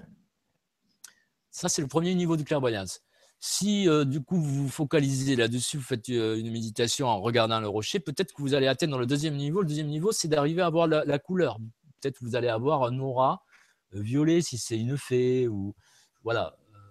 Vous allez peut-être avoir une, couleur. Après, le troisième niveau de clairvoyance, on va dire, c'est de voir la présence, comment si elle a, si elle a des habits, de quelle, quelle couleur sont ses habits, etc. Donc il y a plusieurs niveaux de clairvoyance. Mais pour vous entraîner, vous pouvez commencer comme ça. Ça, c'est pour vous entraîner à les voir. Et pour les sentir, je vais vous donner une autre méthode, encore plus simple. Là, vous prenez un pot de miel, vous prenez deux ou trois cuillères à, soupe de miel que vous mettez dans une soucoupe, et vous allez dans la nature offrir la, soucoupe de miel aux esprits de la nature de, votre jardin, par exemple, et vous leur dites, voilà, télépathiquement ou à haute voix, voilà, c'est une offrande pour tous les esprits de la nature, du jardin et tout. Et vous allez voir que là, à l'espace de quelques minutes, il va y avoir un paquet de monde sur votre, assiette. En général, ça va être des gnomes, tous les, élémentaux du jardin, les nains et tout ça, qui vont venir euh, se rassasier de ce miel. Alors, le miel ne va pas disparaître, évidemment. Eux, ils se nourrissent de l'énergie subtile des aliments. Par contre, au bout d'une demi-heure, ils vont repartir et là, votre miel, il vibrera à, zéro. Quoi. ils auront pris toute l'énergie vitale du miel. Et là, pendant qu'ils mangent, vous, pouvez, vous allez pouvoir les toucher, éventuellement converser avec eux. Donc ça, c'est une bonne façon pour les sentir aussi. Merci beaucoup, beaucoup, Yann. Et merci pour la question. Du coup, elle est, elle est partie. Euh, je ne sais plus qui c'était. Bonjour, j'essaye de parler à mes guides anges et quand j'ai des réponses, je n'arrive pas à déterminer si c'est mon mental ou si c'est bien mes guides. Comment faire pour le savoir? Merci beaucoup, Angélique. Donc, euh, on, va pouvoir faire euh, une expérience, si, vous voulez, avec le gardien tout à l'heure. On va essayer d'avoir un peu de questions, on fera l'expérience un peu plus vers la fin. Et vous allez voir que quand veut vous faire comprendre quelque chose, c'est assez facile de le sentir. Mais je ne pense pas que c'est le bon moment pour le faire encore, bien que on pourrait peut-être le faire maintenant. Euh, si vous voulez, on peut faire une petite expérience. Allez, puisque. Avec plaisir. Voilà. Moi, j'aime bien les expériences. Alors, c'est bien simple. L'expérience, ça va être d'abord de vous tourner sur le côté. Pourquoi? Parce que si vous appelez un ange gardien, vous n'allez pas l'appeler sur votre ordinateur. J'imagine que les gens qui me regardent, ils sont devant leur ordinateur. Donc, vous tournez de, sur le côté et vous allez faire le moudra d'appel, c'est-à-dire le petit moudra qu'on a appris tout à l'heure. Vous allez le faire. Normalement, vous devez sentir à ce moment-là que votre thymus et votre feu de l'intuition se réactivent si vous n'avez pas de blocage. Donc, euh, en tout cas pour Gwenoline, ça s'est bien, ouais, ça bien réactivé. Euh, donc maintenant, vous avez créé votre champ d'énergie positif autour de vous. Vous allez pouvoir appeler votre ange gardien. Donc, vous allez demander à votre ange gardien qui se manifeste devant vous, mettons à un mètre devant vous et vous lui demandez télépathiquement, euh, ange ou archange gardien, si tu es pas loin, est-ce que tu peux te manifester devant moi, à un mètre devant moi? Donc, rassure-toi, en l'espace de quelques secondes, ils vont arriver. Donc, toi, ben voilà, il est déjà arrivé devant toi. Alors, au début, tu vas me dire, mais j'ai pas fait de stage de Claire Salti, je suis pas sûr qu'il est là. Alors, tu vas pouvoir le toucher. C'est-à-dire que tu vas mettre tes mains comme ça, devant toi, et tu vas dire à l'ange ou à l'archange qui est devant toi, est-ce que tu peux t'approcher de moi jusqu'à que tu me touches les mains? Donc lui, va s'approcher. Je vais vérifier sur... Euh, et il y a un moment où vous allez sentir de forts picotements, puis une ouverture du cœur et quelque chose de très fort dans le cœur, parce que votre ange gardien, c'est la première fois peut-être que vous lui donnez l'occasion de, se manifester d'une façon aussi tangible pour vous. Donc, euh, vous pouvez lui, dire télépathiquement que vous l'aimez, que vous êtes très content d'avoir un ange gardien, un archange gardien. Euh. Sachez que lui vous entend parfaitement par télépathie. Et pour être sûr que ce n'est pas un rêve, que c'est bien un ange gardien, que c'est bien votre ange gardien qui est là, vous allez lui dire, si tu es mon ange gardien, est-ce que tu peux me traverser et passer derrière moi? Vous lui dites ça. Bon, ok. c'est assez puissant là depuis le début. Déjà, avant l'interview, je te disais, ne euh, fais pas pleurer avec tout ce que tu me racontes. tu as dit des choses tout à l'heure. Et là, euh, c'est juste waouh, quoi. Voilà. Donc, quand, mettons, on a on communique avec son ange gardien et que on n'arrive pas à déterminer si c'est bien lui qui nous a dit un truc ou pas, c'est vrai que c'est important de vérifier. Dans ce cas-là, vous lui dites Bon, ange gardien, j'ai compris que tu m'avais dit ça, viens de moi. Si j'ai bien compris ce que tu voulais me dire, est-ce que tu peux me traverser et, effectivement, quand il va vous traverser, vous allez sentir quelque chose? Il n'y a, pas besoin de faire un stage de quel ressenti pour le sentir. Ouais. Tu comprends ce que je veux dire? Et même une fois qu'il est derrière toi, tu peux lui dire Ange gardien, euh, est-ce que tu peux me confirmer ta réponse en me retraversant et en revenant devant moi? Et l'ange gardien, il va se prêter à ce jeu-là. Parce que lui, il souhaite qu'une chose, c'est que vous arriviez à communiquer avec lui.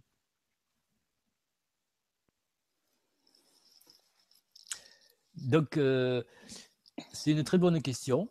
vous pouvez commencer d'ailleurs à communiquer avec vos anges et archanges gardiens, même si vous n'avez pas les deux petits coussins, pour lui demander d'aller, euh, qui, répondent par oui ou par non en allant sur le coussin de droite ou de gauche. Vous pouvez faire la même chose en, lui demandant qu'il aille devant vous, et puis vous lui posez une question. Alors, ange gardien, est-ce que tu me conseilles euh, d'arrêter de manger du gluten, par exemple? Hop, et si vous traverse, c'est oui. Si vous traverse pas, non, ben c'est que ça, le gluten, vous faites rien, par exemple, ça ne vous fait rien. Et vous pouvez lui poser des questions comme ça. Sur vous, évidemment, si vous posez des questions dont il ne connaît pas la réponse, euh, ils risquent de faire comme ça sur place. Et quand ils ne connaissent pas la réponse, il faut comme ça, ils donnent de dire euh, non, non, ça va pas. Si tu lui demandes un truc, euh, ils ne connaissent pas tout. Hein. C'est pas parce que c'est votre ange gardien qui connaît tout. Mais enfin... Bon, merci beaucoup. Merci beaucoup, Yann, pour l'expérience. C'est assez bluffant. J'encourage tout le monde à le faire, même en rediffusion, de re-regarder ta ah conférence d'ailleurs. On va... Merci Angélique aussi pour ta question. Très bonne question. Bonsoir à tous les deux. Yann, quel est le rôle d'un dragon? J'ai un dragon blanc près de moi, je l'adore. Comment peut-on travailler ensemble? Génial ton livre sur les esprits de la nature. Quel beau monde. Oui, euh, il y a aussi celui-ci qui est trop génial. Ah oui. Chronique de l'ascension. il est vraiment beau en plus au niveau de l'énergie des couleurs et, enfin il dégage. Enfin, c'est chouette. c'est un roman initiatique euh, fabuleux. Et euh, non, euh, pour les dragons, alors, comment peut-on travailler ensemble? Mais d'abord, il faut apprendre à communiquer avec eux. Donc, pour un dragon, ça peut être aussi comme avec votre ange gardien. Si vous n'arrivez pas à, à, communiquer avec lui par télépathie ou par déplacement, vous pouvez aussi lui demander qu'il vous traverse et qu'il revienne. Hein. Vous allez voir, euh, on tombe presque en arrière hein, si, on n'est pas bien ancré, parce que quand il vous traverse, ça fait quand même un, souffle, on va dire. donc, on peut communiquer avec eux. Maintenant, comment peut-on travailler ensemble? Ça dépend des dragons. Il y a la hiérarchie des dragons, euh, il y a une, très grande, euh, vaste étendue de dragons différents, on va dire. Euh, il y a des dragons spécialisés dans des, plein de domaines très différents. Donc, selon le dragon de la personne, si mettons son dragon blanc, c'est un dragon spécialisé pour les soins, c'est vrai qu'elle doit travailler avec lui en soin pour faire des équilibrages énergétiques, par exemple, parce que lui il saura purifier l'eau du corps, équilibrer plusieurs choses à l'intérieur du corps, etc. Donc, elle peut lui demander déjà à trouver sa spécialité. Si c'est un dragon fort en géobiologie, si c'est un dragon, un dragon de l'eau qui lui va pouvoir purifier des rivières ou dynamiser des lacs, etc. ou même dynamiser un réservoir d'eau. Il y a des dragons euh, qui ont plein, plein de. Ben, il y a plein de dragons différents, donc c'est difficile de dire comment peut-on travailler ensemble. Disons que la première chose, c'est de trouver sa spécialité une fois que vous aurez trouvé sa spécialité, qui en général doit être proche d'une activité que vous pratiquez déjà, parce que s'il vous a choisi, parce que le dragon, c'est pas nous qu'on apprivoise, c'est le contraire, c'est le dragon qui est venu nous apprivoiser. D'ailleurs, il y a des dragons qui sont venus tout à l'heure à ma émission pour me dire on aimerait bien interférer avec les auditeurs. Pour ceux qui souhaiteraient avoir un dragon, on est prêt à, venir chez tous les auditeurs. Donc ça, les dragons, c'est les premiers volontaires à vouloir travailler avec les humains. Pourquoi? Parce que les humains et les dragons sont beaucoup plus liés qu'on l'imagine et que, on va dire, les dragons sont intimement liés à la race humaine, beaucoup plus que toutes les autres présences. Et c'est pour ça qu'il y a des dragons, euh, des dragonniers, c'est-à-dire des, humains qui ont des dragons depuis plusieurs vies, etc. Donc, euh, par rapport aux dragons, alors en plus c'est trop parce que mon copain qui est là, il m'a dit qu'il y a des dragons qui se sont manifestés juste avant la question. Donc, eux, ils avaient déjà dû entendre la question qui devait être posée. Donc, par rapport à ces dragons, on va leur dire aux dragons que si euh, s'il y a des dragons qui veulent aller chez les auditeurs, ben, qu'ils y aillent et puis qu'ils voient et qu'ils choisissent par rapport aux affinités de chacun. S'il y a des dragons qui se sentent en affinité avec des auditeurs et, qui souhaitent se manifester, qu'il le fasse. On ne va pas attendre la fin de l'émission pour le faire. Donc, si, euh, si vous, quand vous éteignez votre ordinateur, il y a du monde dans votre maison, un dragon, un archange, tout ça, c'est normal. il se peut qu'il y ait des dragons qui euh, vous aient choisi, entre guillemets, pour œuvrer avec eux. Et donc, ils vont essayer de vous apprivoiser. Comment? Ben, En essayant de vous apprendre à communiquer avec eux. Alors ça peut être, moi je fais le clair ressenti, mais il y a beaucoup euh, de, surtout les femmes qui sont beaucoup plus médiums, vous êtes beaucoup plus médium et télépathe que, que les hommes, donc beaucoup de femmes communiquent par télépathie, par médiumnité, il y en a même qui voient leur image, etc. Alors que moi j'ai des, vagues images. Donc euh, je pense que vous allez avoir des surprises effectivement à la fin de cette émission, c'est que vous allez avoir un dragon dans votre pièce et que vous n'en serez même pas aperçu. Donc, les dragons. Qu'est-ce que fais avec ça après? Euh, euh ah, Comment peut-on travailler ensemble? Oui, voilà. On peut travailler ensemble en leur demandant de collaborer avec vous dans vos activités. Mais alors, il faut, avoir quand même. Il faut savoir que les dragons sont de très, très fidèles euh, amis et que il y en a qui seraient prêts à se sacrifier pour vous. Donc, il faut jamais leur demander de faire un truc s'il y a un danger pour eux. Donc, mettons, mettons que vous avez tout d'un coup des choses négatives qui viennent dans votre maison. Il ne faut pas dire au dragon, est-ce que tu peux aller purifier tout ça? Faut lui dire, est-ce que tu peux aller purifier ces choses-là si c'est sans danger pour toi, ni pour quiconque? Parce que le dragon, il est capable de, de se sacrifier pratiquement pour aider la personne, pour aider l'humain. Euh, voilà, avec qui il y a un lien si c'est un lien profond. Oui, merci de le préciser, c'est très très important. Ouais, euh, ben, merci pour la réponse, Yann, et merci pour la question, Amélie. Euh, bonsoir, Gwénoline, Yann et tous. Il paraît qu'il y a des codes dans notre ADN. Pouvez-vous nous expliquer ce que sont ces codes et comment se réveillent-ils? Comment les sentir? Merci pour votre réponse de cette belle soirée, Dominique. Alors, les codes euh, sont, on va dire, euh, des systèmes euh, de la même façon que sur votre ordinateur. Vous avez fonction Alt, fonction F3, fonction F4. Ça, c'est des codes qui sont encodés dans l'ordinateur. Ben, nous, on a, lors de notre création, on va dire, il y a des milliers et des milliers d'années, notre ADN a été encodé. Il a même été limité, on va dire. Limité pour différentes raisons et encodé d'une telle façon que euh, cet ADN puisse un jour être, devenir opératif et être activé par des personnes conscientes. Donc pour cela, il fallait qu'il y ait des personnes qui découvrent que l'ADN euh, fonctionne comme ça. Et il y en a un certain nombre, je ne suis pas le seul, puisqu'il y a eu un russe, euh, comment il s'appelle, Grabovoy, qui a découvert lui aussi qu'avec des nombres, on pouvait activer l'ADN, et d'autres chercheurs ont découvert qu'on pouvait activer l'ADN de différentes façons. Donc, on va dire que la race humaine est arrivée à un point d'évolution où maintenant elle commence à avoir accès à ses codes et elle commence à se réveiller à, ses potentialités, on va dire. donc ces codes, sont, on pourrait dire, des clés de commande de notre corps. Et il y a des codes, mais il y en a des centaines et des centaines. C'est-à-dire, par exemple, il y a des codes pour chaque point d'acupuncture, et j'en donne quelques-uns dans mon livre, Connais-toi toi-même, mais après, les guides m'ont dit, mais il y a aussi, pour chaque point d'acupuncture, il n'y a pas qu'un code d'activation, il y a aussi un code de purification. Donc, quand on sait déjà le nombre de points d'acupuncture qu'il y a dans le corps humain, si chaque point d'acupuncture a un code d'activation, un code de purification, ça fait déjà 300 ou 400 codes. Rien que pour l'acupuncture. Après, il y a des codes qui activent tous les méridiens, qui les purifient, qui les équilibrent. Après, il y a les vaisseaux, les nadis. Rien qu'avec le système énergétique du corps humain, on va dépasser les 500 codes. Et après, il y a des codes pour tous les systèmes, tous les plexus, tous les chakras. Donc, je donne euh, à peu près dans le livre Connais-toi toi-même, donc dans ce livre-là, euh, que peut-être certains auditeurs ont déjà lu, là, je donne plus de 200 codes sur le corps humain qui permettent d'activer justement tous les plexus, tous les chakras, tous les canaux de perception. On a 14 euh, canaux, on va dire, dont 8 de perception.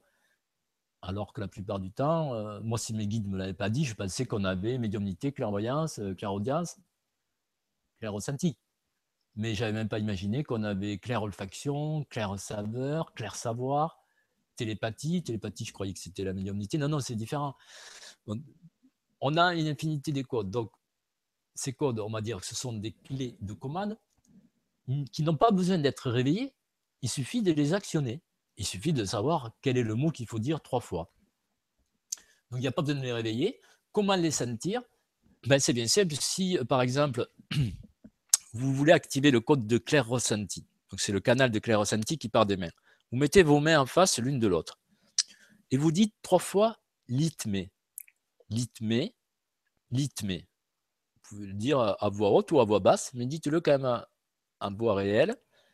Et vous allez sentir, vous dites trois ou quatre fois, cinq fois si vous voulez, vous allez sentir qu'il y a une densification de l'énergie. En fait, c'est vos canaux qui s'ouvrent. Donc au départ, on va sentir avec les mains. Les mains sont le clair ressenti, c'est comme la perception du toucher, mais dans le monde invisible. Le clair ressenti, c'est ça, c'est que vous pouvez toucher le monde invisible. Et quand vous faites le code mais vous ouvrez vos canaux de clair ressenti, et là, vous commencez à sentir qu'il y a des énergies, que vous pouvez toucher des énergies. Évidemment, ce code-là, vous pouvez le pratiquer chaque fois que vous, par exemple, si vous voulez toucher votre ange gardien, si vous voulez toucher un, élémental dans la nature, etc., vous pratiquez ce code. Il tient actif, euh, je crois, 33 minutes, il me semble. Et ce qui est étonnant, et c'est là qu'on voit bien que c'est une programmation qui fonctionne pour tous les humains identiquement, c'est que ce code-là est programmé pour tenir 33 minutes. Donc il marche non seulement pour tous les humains, mais il a la même durée d'activation. C'est-à-dire au bout de 33 minutes, tac, il se désactive. Si c'était euh, un code euh, qui, qui, viendrait de nulle part, euh, il n'aurait déjà pas d'action, mais en plus, il ne se désactiverait pas pour tout ça en même temps. Donc, euh, il y a des systèmes internes méconnus qui font partie, on pourrait dire, des 95% de l'ADN qui sont considérés comme de l'ADN poubelle par les scientifiques, par certains scientifiques, en fait, qui manquent un peu d'humilité parce qu'ils auraient pu dire c'est 95% d'ADN, c'est pas de l'ADN poubelle, c'est de l'ADN, on ne comprend pas à quoi il sert souvent, les scientifiques, ils préfèrent dire que ça ne sert à rien puisqu'on ne comprend pas. Moi, pour moi, c'est un petit manque d'humilité. On est mieux dire on ne comprend pas. ça serait être plus honnête, je pense. Et, ça, bon, voilà. Complètement. Un, petit clin d'œil. Hein.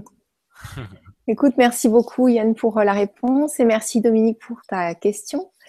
Euh, pour ceux qui débutent, que conseilles-tu euh, À quoi se relier Nat? Moi, je conseille, en ce qui concerne la communication, je conseille de se relier en premier à son ange gardien. Parce que c'est la présence la plus proche de nous, qui nous accompagne depuis notre naissance et deux fois depuis plusieurs vies. C'est la présence qui a, on va dire, qui mérite le plus, euh, qui mérite le plus qu'on la prenne en considération euh, dans le sens où c'est notre plus fidèle ami, entre guillemets. Donc, je vous conseille de commencer par votre ange gardien. Vous pouvez donc, par exemple, activer le canal du clair ressenti, après appeler l'ange gardien devant vous, essayer de le toucher. Après, vous pouvez demander qui vous traverse. Vous pouvez lui demander, vous lui faites deux places sur deux coussins, puis vous communiquez par oui, par non. Je vous conseille de commencer là-dedans. Après, vous pouvez apprendre sur mes vidéos, vous pouvez faire des stages, vous pouvez acheter des bouquins, donc euh, bouquins, de, des bouquins que j'ai écrits qui parlent du clair ressenti et sûrement des bouquins d'autres auteurs aussi qui parlent de, communication avec les anges. Ça, je ne suis pas le seul à parler là-dessus. Mais voilà, je ne sais pas quoi vous donner d'autres quoi d'autre comme conseil? Déjà, déjà c'est très bien. Merci, merci Yann et merci Nat pour euh, ta question. Euh, j'ai une très belle question que moi personnellement je trouve euh, géniale. Bonsoir Yann et Gwen. Comment expliquer aux enfants l'existence des êtres de la nature quand 99,9% des adultes leur disent que ça n'existe pas? Merci pour la réponse et bonne soirée. Jocelyn. Merci Jocelyn. Alors, on peut leur expliquer aux enfants que 99% des adultes ont peut-être perdu le contact avec leur enfant intérieur. Et du coup, euh, ils ont perdu quelque chose parce qu'ils ont voulu trop se prendre au sérieux. Et euh, ce qu'ils ont perdu, c'est le contact avec cet enfant intérieur qui leur, qui leur fait voir que le monde, il est vraiment magique. Et là, le problème, c'est que dans l'éducation euh, qui leur a été donnée, ils ont été un peu formatés, et ce n'est pas de leur faute, mais ils ont été formatés pour être au service d'une société qui considère que ces choses-là ne sont pas importantes. Donc cette société a nié ces choses-là au profit de, de, considérations technologiques sur lesquelles elle voulait que les adultes, on va dire, travaillent. Donc, il faut expliquer aux enfants que ces 99% d'adultes, eh ils ont perdu le contact avec leur enfant intérieur et que c'est bien dommage parce que c'est, il faut toujours regarder, même la, la, personne la plus vieille de la Terre devrait être en contact avec son enfant intérieur parce que c'est ça qui est le secret, on va dire, de la communication avec les présences invisibles, c'est de pouvoir être centré sur le cœur et de pouvoir être dans son enfant intérieur et de s'émerveiller de chaque chose. Si on ne sait pas s'émerveiller, ben on, on perd le contact avec ce monde magique et ça, c'est grand dommage. Mais il euh, faut leur expliquer aux enfants que c'est à eux d'apprendre aux adultes euh, à retrouver leur enfant intérieur. C'est eux les professeurs. merci Yann, c'est une, très jolie réponse. Et euh, merci Jocelyn pour ta question. Bonsoir à vous deux. Très concrètement, comment faut-il faire pour communiquer avec les guides, archanges, etc. Que faut-il leur dire? Comment leur demander? Peut-être que ça, on a déjà répondu, oui, parce que. Parce que des fois, il y a des questions qui sont posées un petit peu avant. Donc, euh, je crois qu'on a déjà donné la réponse à cette question. Merci Pascal pour ta question. Comment faire la différence entre une présence et une entité se faisant passer pour une présence bienfaisante? Isabelle. Alors, euh, la différence, justement, c'est que on, peut faire des codes intérieurs qui vont permettre de créer un champ d'énergie qui, qui va repousser l'entité. Euh, idéalement, ces codes-là, comme je vous ai appris avec le, le, moudra d'appel, euh, cette combinaison, on doit le faire avant d'invoquer une présence d'entité. Maintenant, s'il y a une entité qui est déjà là et qui vient vous voir, qui se rapproche de vous, effectivement, euh, vous allez quand même faire le moudra. Si le moudra, il ne veut pas s'activer, c'est parce que l'entité, c'est vraiment une mauvaise entité et elle vous empêche de l'activer. Parce que si ça s'active, l'entité va être obligée de dégager parce qu'elle ne supportera pas la vibration. pour ça que d'habitude, on fait d'abord le moudra et ensuite on invoque une présence, son ange gardien ou le gardien du lieu ou la présence avec qui l'on veut parler. Si déjà il y a une entité qui se trouve proche de vous alors que vous n'avez rien fait, soit vous vous éloignez d'elle et vous faites le moudra et vous revenez à côté d'elle. Si elle reste là, c'est qu'elle résiste à cette fréquence. Et ça veut dire que c'est normalement une présence positive. Si elle ne reste pas là, c'est que c'était une, entité qui a voulu se faire passer pour une autre. Je dirais que c'est une, des façons. Vous pouvez aussi faire autre chose. Vous pouvez lui faire le feu du cœur. C'est-à-dire le feu du cœur, c'est comme un vortex qu'on a à l'intérieur de notre cœur qui permet, quand on l'envoie, vous mettez vos deux mains face à la présence et vous la bénissez en envoyant votre feu du cœur au niveau maximum. Quand vous faites ça, vous avez vos ailes angéliques ou archangéliques qui vont sortir et la présence va se recevoir une dose de lumière très très forte si bien que soit elle va rester parce que c'est une bonne présence, soit c'est une mauvaise présence et elle va partir. C'est une autre solution. Vous avez comme ça plusieurs euh, systèmes. Bon, on pourrait aussi dire activer la Merkaba ou activer. Euh, voilà. On a aussi une protection, mais ça, c'est une protection pour pas que les entités s'accrochent à nous. C'est une autre protection avec un code pour pas que les entités s'accrochent à nous. Mais là, ce n'était pas tout à fait la question. Hein. Mm, mm. Euh, voilà, j'ai répondu oui, tu as, bien, oui, as bien répondu. Merci Yann pour la réponse et merci Isabelle pour la question. Bonsoir à tous. Yann, je prends souvent euh, des photos dans la nature. Parfois, j'y découvre en les visionnant des petites formes bleues ou violettes, sphériques ou en forme de fœtus. Qu'est-ce que c'est à votre avis? Merci à tous les deux. Pinot Mline, ça doit être un pseudo. Alors, euh, on m'envoie souvent des photos euh, de petites formes dans la nature. Alors, il y a une partie de ces photos qui sont évidemment des reflets parce que le soleil était presque en face, ça a créé des aberrations chromatiques dans l'appareil et une autre partie des photos qui effectivement sont des petits êtres euh, élémentaires de la nature qui se sont laissés photographier euh, à l'improviste, on va dire, car les appareils photo, surtout les appareils maintenant numériques, mais bon, les appareils argentiques aussi le faisaient parfois, ont, la, capacité de, prendre des choses qui sont en dehors de notre vision. Par exemple, les infrarouges. Si, vous avez une télécommande de, de téléviseur, quand vous appuyez dessus, vous ne voyez pas un rayon qui sort. Mais pourtant, si vous regardez dans votre appareil photo, vous allez voir un rayon. Donc l'appareil photo, lui, il le voit. Euh, l'appareil photo peut voir les infrarouges. Donc il y a des choses que l'appareil photo peut voir et que nous ne voyons pas. Donc entre autres des, êtres subtils. Euh, par exemple, il y a des élémentaux de l'intraterre qui forment des petites boules qu'on voit souvent dans les photos. On appelle ça des orbes.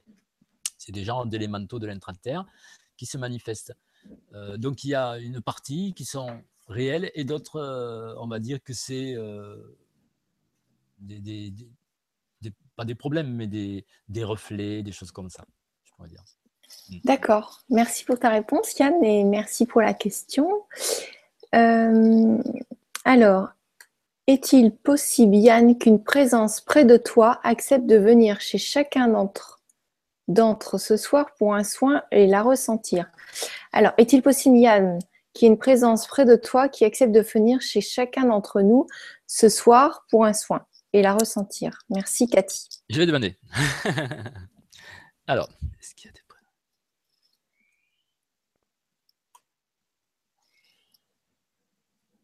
ouais.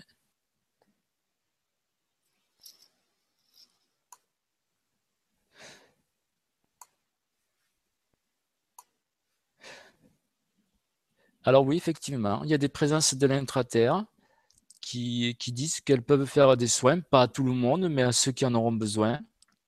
Donc il faut que les personnes qui aient en vie fassent un appel en demandant à ce que les présences de l'intraterre qui sont actuellement près de moi euh, puissent aller les visiter éventuellement pour leur faire un soin ou un rééquilibrage. Et elles ne vont pas tout faire, mais elles vont faire ce qu'elles peuvent. Eh bien, effectivement, elles vont leur faire un ancrage, elles vont peut-être la libérer de, charges négatives souterraines ou, faire monter des insectes qui se seraient accrochés à eux.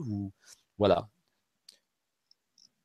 Donc c'est possible, vous pouvez désormais, ou dès maintenant, on va dire, appeler ces présences. S'il y en a certains d'entre vous qui ont besoin de soins, euh, vous pouvez les appeler en vous connectant donc à cette vidéo puisqu'ils sont actuellement près de moi. Et il faut savoir que dans ce monde-là, ben, plus les présences sont élevées en fréquence, plus elles ont des capacités de se démultiplier. En plus, c'est des familles d'êtres qui sont souvent plusieurs milliers, euh, comme par exemple les civilisations extraterrestres, elles sont à peu près 500 000 euh, dans chaque civilisation.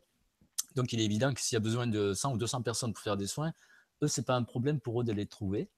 Et euh, ce n'est pas la même présence qui va peut-être se, dédoubler, mais c'est peut-être un membre de, cette famille qui va aller chez chacun des auditeurs qui en aura besoin. Donc c'est possible, les êtres y sont prêts, maintenant il suffit que chaque personne le demande parce qu'ils ne vont pas y aller sans qu'ils demandent, évidemment. Hmm. Merci Yann et merci Cathy euh, pour tout le monde.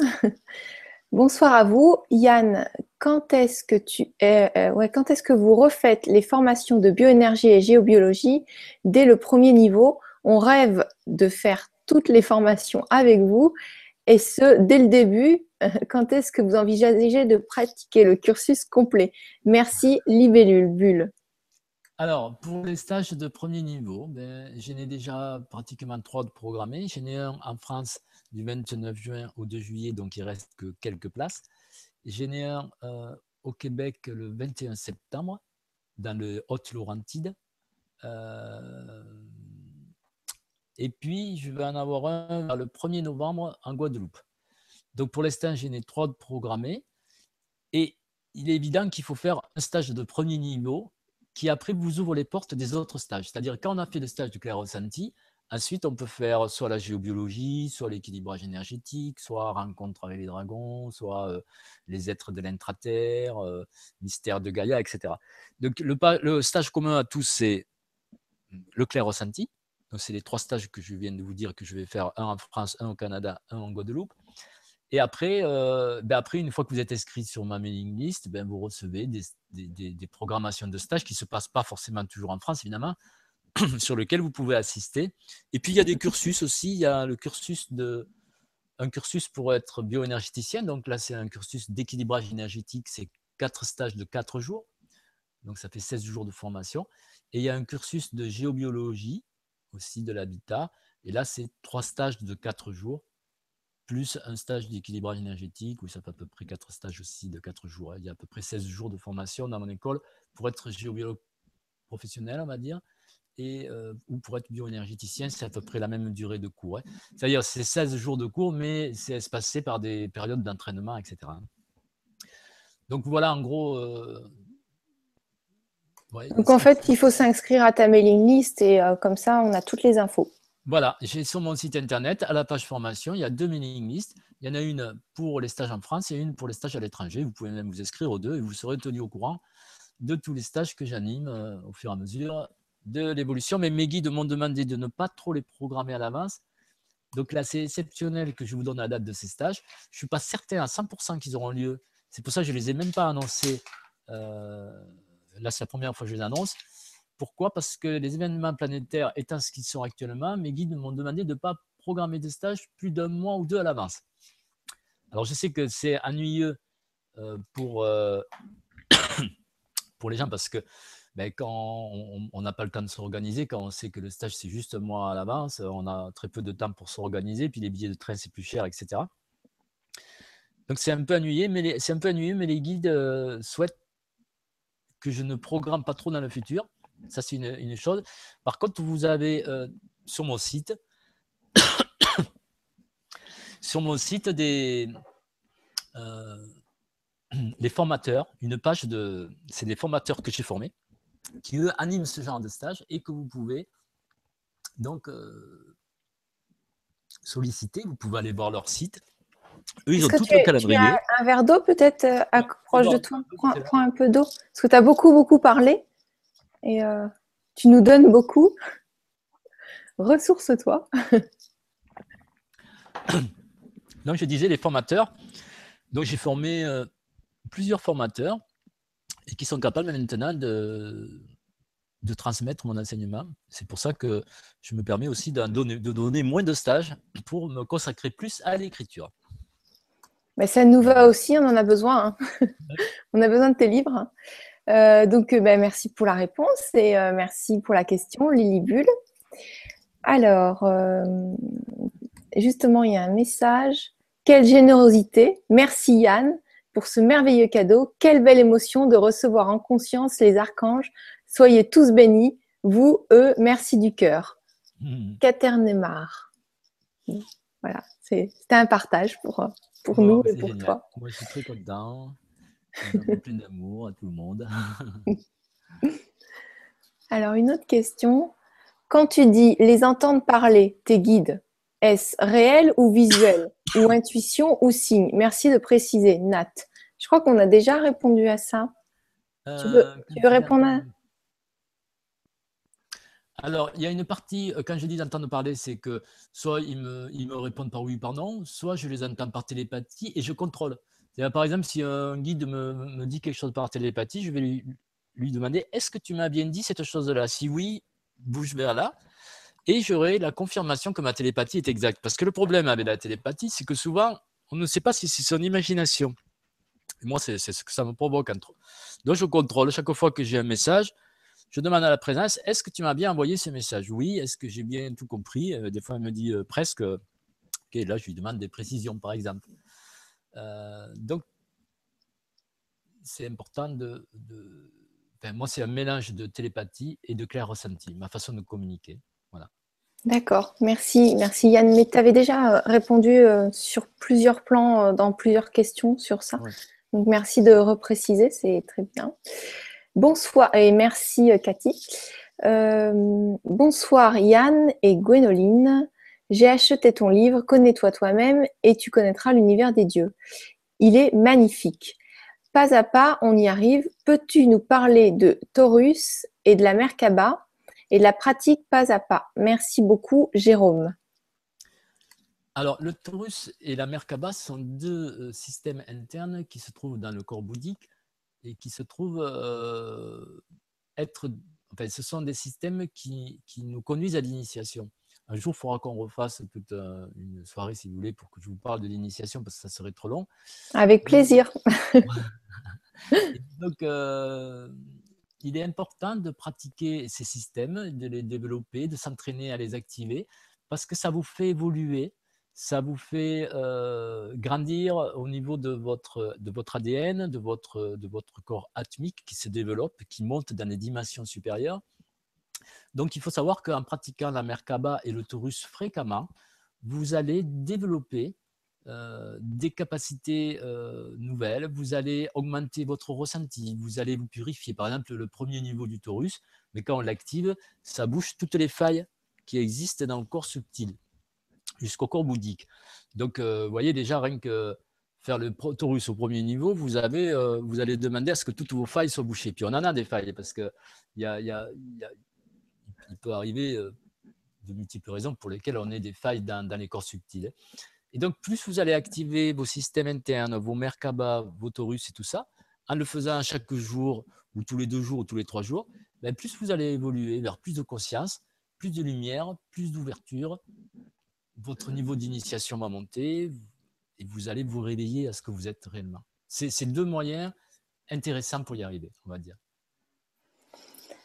Ok, merci beaucoup Yann. On a beaucoup plus de temps du Taurus d'Amerkaba, mais on risquerait de sortir un peu du sujet parce qu'effectivement, il y a des tas de combinaisons que l'on peut faire avec le Taurus et la Merkaba, plus des codes. Donc Merkaba plus tel code, ça va provoquer tel effet, etc. etc. Et ça, tout ça, c'est écrit dans les bouquins, je ne vais pas le, redire en interview, mais euh, pour ceux qui sont intéressés d'étudier le Taurus et la Merkaba, c'est vrai que il y a de multiples combinaisons que l'on peut faire. Mais si tu veux, si tu as envie, on pourra refaire à, l'occasion, euh, peut-être en, novembre ou en décembre, une autre conférence euh, sur ça ou sur autre chose, euh, selon, selon tes envies du moment et ce que les guides conseillent aussi? donc on, verra, on pourra se retrouver. Les ce qu'ils ont envie aussi, voilà. Voilà, donc n'hésitez pas à proposer, les auditeurs, on verra avec Yann ce qu'on peut concocter. Voilà, des choses qui vous passionnent plus que d'autres, on peut on peut faire un sujet X ou Y. Euh. Voilà, donc euh, merci Yann pour la réponse. Celui de la communication, je, je crois que c'est celui qui me tenait le plus à cœur parce que je trouve ça tellement merveilleux d'être accompagné par ces êtres et de pouvoir les sentir, communiquer avec eux. Mais moi, c'est tous les jours qui, sont là autour de moi, que je leur parle, qui me disent des trucs, qui m'invitent à aller quelque part, qui me présentent quelqu'un, qui me propose des soins, qui, qui me guident par rapport à d'autres. C'est tellement merveilleux de, de, vivre tout ça et tout, c'est que j'ai vraiment envie de le partager. Quoi. Oui. Et c'est vrai que merci beaucoup. C'est vrai que c'est merveilleux quand on a, quand on est connecté avec et qu'on s'en coupe pas, ah parce que quand on, du coup, on, évite les produits chimiques euh, dans notre habitat et en nous, c'est beaucoup plus facile, comme tu disais tout à l'heure. Et c'est vrai que l'équilibre du lieu aussi est très important. Mais déjà, si on se plonge dans la nature et qu'on mange sain, ça aide. Merci pour ton partage, euh, Yann. Euh, bonsoir à tous. Comment savoir? Comment s'appelle notre ange gardien? Merci beaucoup pour cette soirée géniale. Virginie. Alors, vous avez euh, plusieurs solutions. Euh, soit vous lui demandez avec lettre par lettre, qui vous donne un nom, mais il risque de vous donner un, petit nom personnel, on va dire. Après, si vous voulez avoir son nom générique, parce qu'il faut savoir que les anges gardiens, par exemple, les anges gardiens solaires, il y a 72 anges qui sont qu'on considère que dans la Kabbale, on, dit que c'est des 72 génies de la Kabbale, mais chacun a des millions d'émanations. Sinon, il n'y en aurait pas assez pour tous les humains. Donc chacun, ils ont leur nom de famille, entre guillemets, et leur nom, leur petit nom. Si vous demandez lettre par lettre, il va vous donner son petit nom en général. Si vous voulez avoir son nom de famille, il faut prendre la liste des anges qui existent et puis lui poser des questions. Est-ce que tu t'appelles euh, comme ça? Est-ce que tu euh, L'idéal, c'est d'avoir l'arbre de vie. Parce que dans l'arbre de vie, il y a neuf sphères de, conscience gouvernées par des séphiros qui. Euh, neuf, pardon, gouvernées par des archanges. Chaque archange gouverne huit anges. Donc, si vous dites, par exemple, si votre ange gardien, vous lui dites, est-ce que tu es bien? Est-ce que tu es. Est-ce que c'est par exemple l'archange Michael qui te gouverne? Oui, bon, ben, dans dans l'arbre de vie, on va voir que dans la séphira euh, qui est gérée par l'archange Michael, ben, il y a huit noms d'anges. Et après, on va lui dire, est-ce que tu es tel ange ou tel ange? Donc, par exemple, là, je regarde dans le petit explorateur, donc le petit livre, l'arbre de vie, c'est ça, c'est, le petit livre. Il y a un arbre euh, kabbalistique et il y a neuf sphères. Et dans chacune de ces sphères, il y a huit anges. Donc, si on sait que, par exemple, euh, si votre ange, il est gouverné eh ben, par, par l'archange Michael, ben, on sait qu'il fait partie de ces huit-là. Donc après, on lui demande, est-ce que tu es Nema, euh, Nemamia Est-ce que tu es euh, Vélalel? Est-ce que tu es euh, Humabel Etc. Donc, euh, vous pouvez leur poser des questions comme ça. ça, c'est une deuxième façon. Et la troisième façon, c'est de voir dans des livres où il y a la date de naissance, même sur des sites internet. Il y a des, logiciels qui expliquent que selon la date de naissance, votre date de naissance, vous avez tel ange ou tel ange. Alors ça, ça marche plus ou moins bien, mais ça marche aussi une fois sur deux. Le mieux, c'est de lui demander directement. Mais il faut savoir que les anges, on a trois anges solaires et un ange lunaire. Donc parmi les trois anges solaires, il y en a un qui, euh, s'occupe plutôt du corps énergétique, l'autre du corps émotionnel et l'autre du corps mental. Et parmi ces trois, il y en a un qui est un, un ange principal. Donc, vous pouvez demander déjà à ce que ce soit l'ange principal qui vienne parmi ces trois. C'est lui qui vous connaît depuis le, depuis le plus longtemps. Et ensuite, à cet ange-là, vous lui demandez son nom euh, de la façon dont je viens vous décrire. D'accord. D'accord. Un peu long, mais après, vous avez vraiment son nom. Sinon, si vous l'appelez ange gardien, il viendra. Vous n'avez pas besoin de connaître son nom non plus.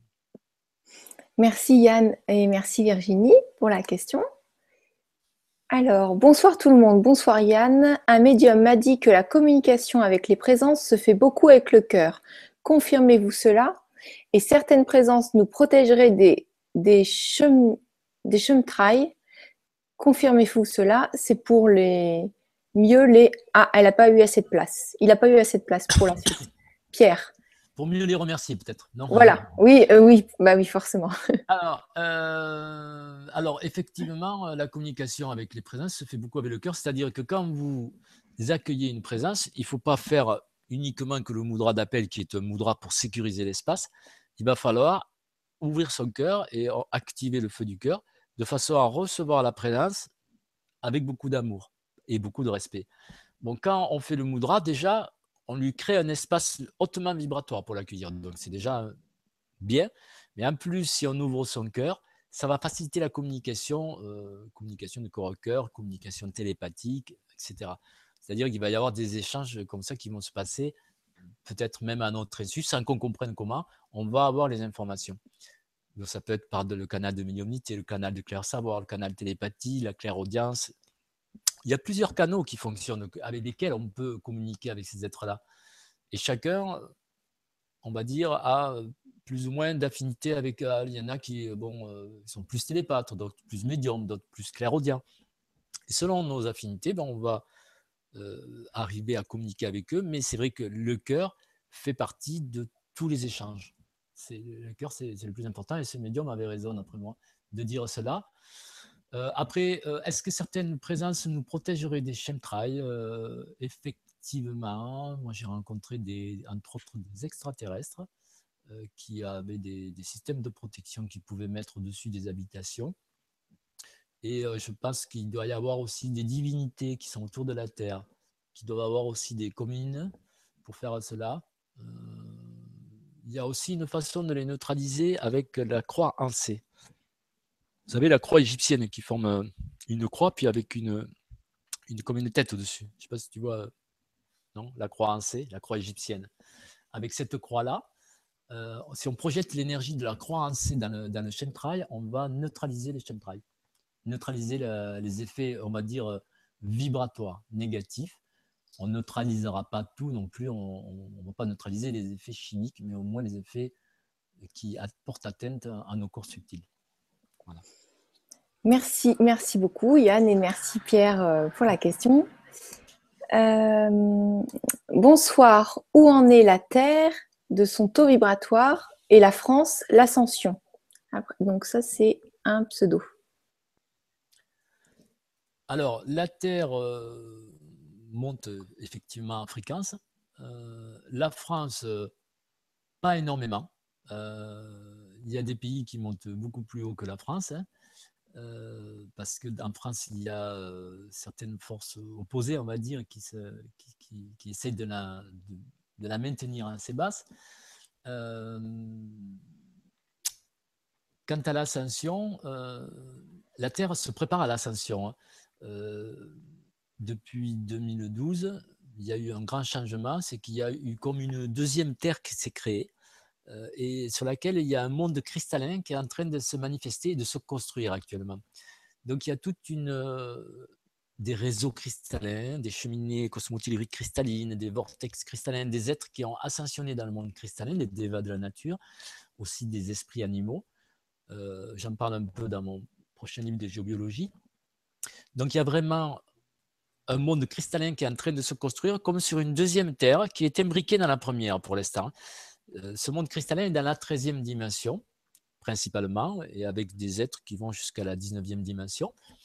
Et on suppose qu'il y aura un jour où ces deux terres vont se séparer et que ce jour-là, ça sera vraiment l'ascension. Il y a des êtres qui partiront avec le monde cristallin et des êtres qui resteront dans, notre vieille terre. Euh, on ne sait pas quand est-ce que ça va avoir lieu.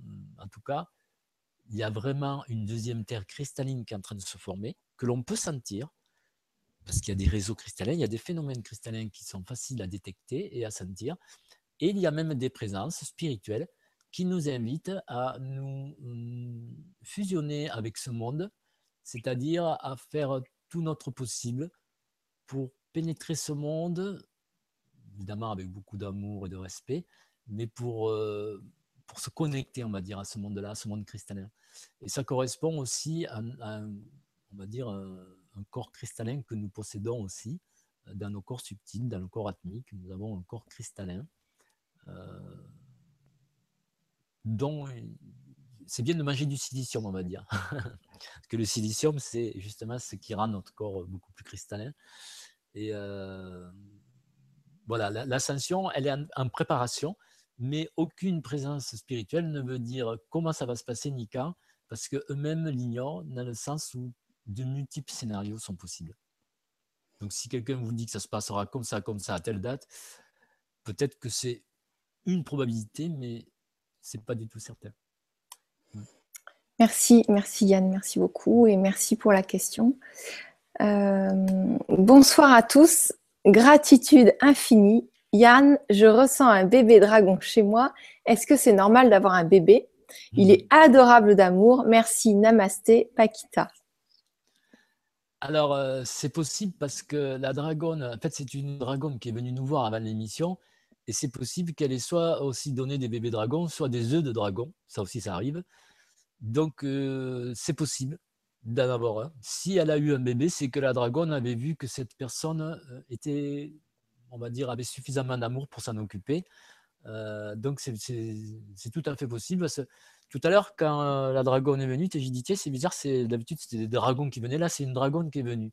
Et là, maintenant, il y a une histoire de bébé, donc pourquoi pas maintenant, je ne vais pas pouvoir répondre à chaque auditeur pour savoir s'il a bien un dragon chez lui ou pas. ils sont très très réactifs, les auditeurs, ils sont géniaux. Ils sont vraiment géniaux. Merci. Euh, c'est très possible qu'elle un bébé dragon, mais écoute, c'est alors le bébé, ben, il faut le, soigner, lui envoyer beaucoup d'amour et puis il va grandir très vite. Tu verras. Merci Yann et merci Paquita pour ton partage. bonsoir Gwénoline et Yann. Y a-t-il une pierre sacrée y a, il y a une pierre sacrée chez moi, gardée par un druide? Puis-je demander à mon ange gardien de m'aider à communiquer avec lui? Merci, Michel. Alors, euh, est-ce que les anges gardiens Oui, je pense que l'ange gardien pourra sûrement entrer en contact avec le druide.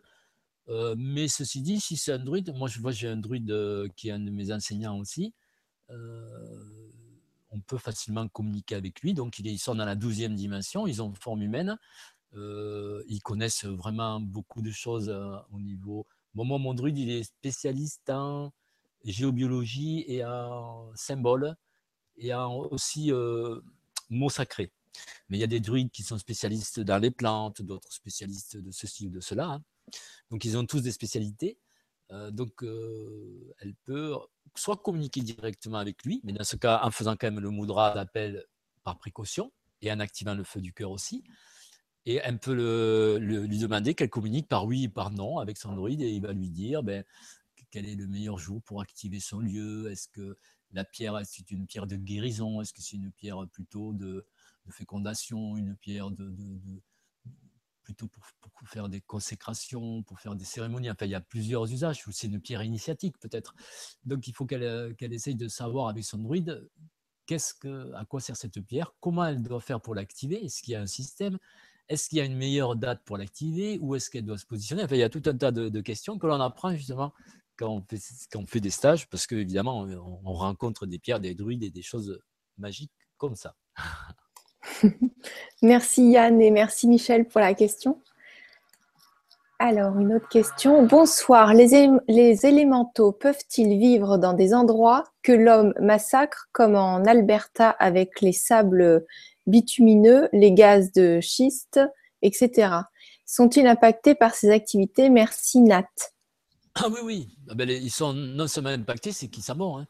Euh, donc, chaque fois qu'il y a des, euh, des, endroits dans la nature qui sont massacrés, des élémentaux déménagent et euh, reculent dans les montagnes, dans les forêts, vont dans les endroits de plus en plus reculés. donc, eux, ils sont très impactés par les activités humaines, aussi bien par les activités même subtiles de nos appareils électromagnétiques, des antennes, etc.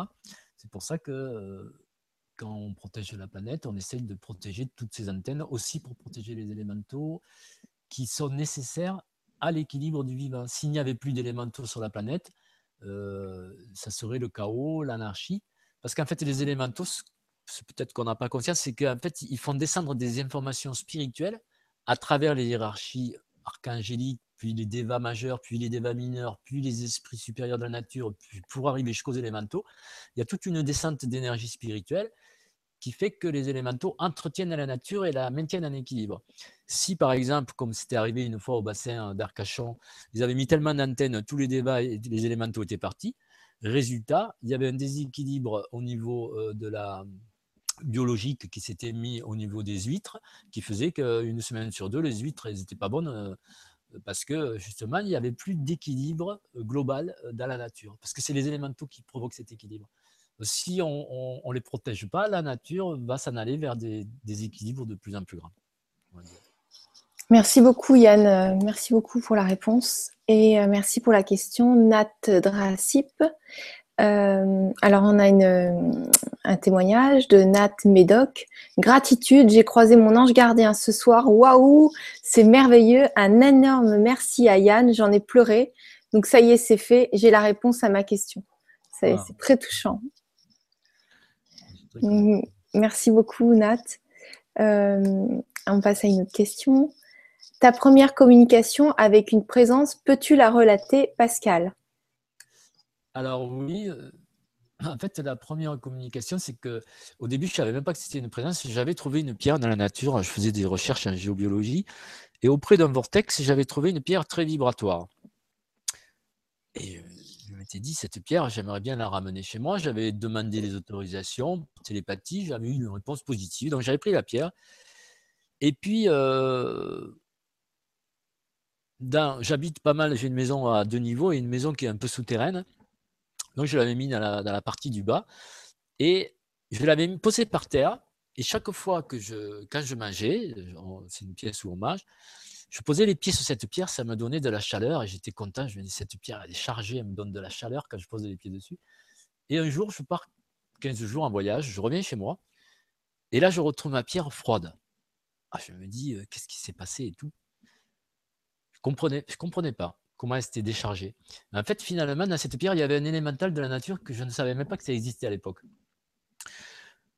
Donc, euh, quelques jours se passent. Et puis, en testant chez moi, j'étais tout seul à manger. Je m'aperçois que sur la chaise d'à côté, il y avait comme euh, quelque chose. Je teste et il y avait un petit être. C'était un être de la nature. Je pense que c'était un nain, un genre de nain. Moi, je crois que c'était un nain. Du coup, je me suis dit, mais si c'est un nain, c'est peut-être lui qui était sur la pierre, qui est parti de la pierre, donc il, est monté sur le siège. Et, là, j'ai commencé à me dire, bon, il faut que je trouve un moyen pour communiquer avec lui. Je vais lui poser des questions. Et donc, j'avais, pris deux papiers. Au début, j'avais mis un, papier où j'avais écrit oui sur une chaise et non sur une autre. J'avais mis les chaises assez écartées. Et je posais des questions au nain je lui disais, bon alors, est-ce que tu es vraiment un nain? Si oui, tu vas aller sur cette chaise où il a marqué oui, et si, tu n'es pas un nain, tu vas sur la chaise où il a marqué non. Et il mettait euh, beaucoup de temps à me répondre. J'ai commencé comme ça à communiquer avec un nain.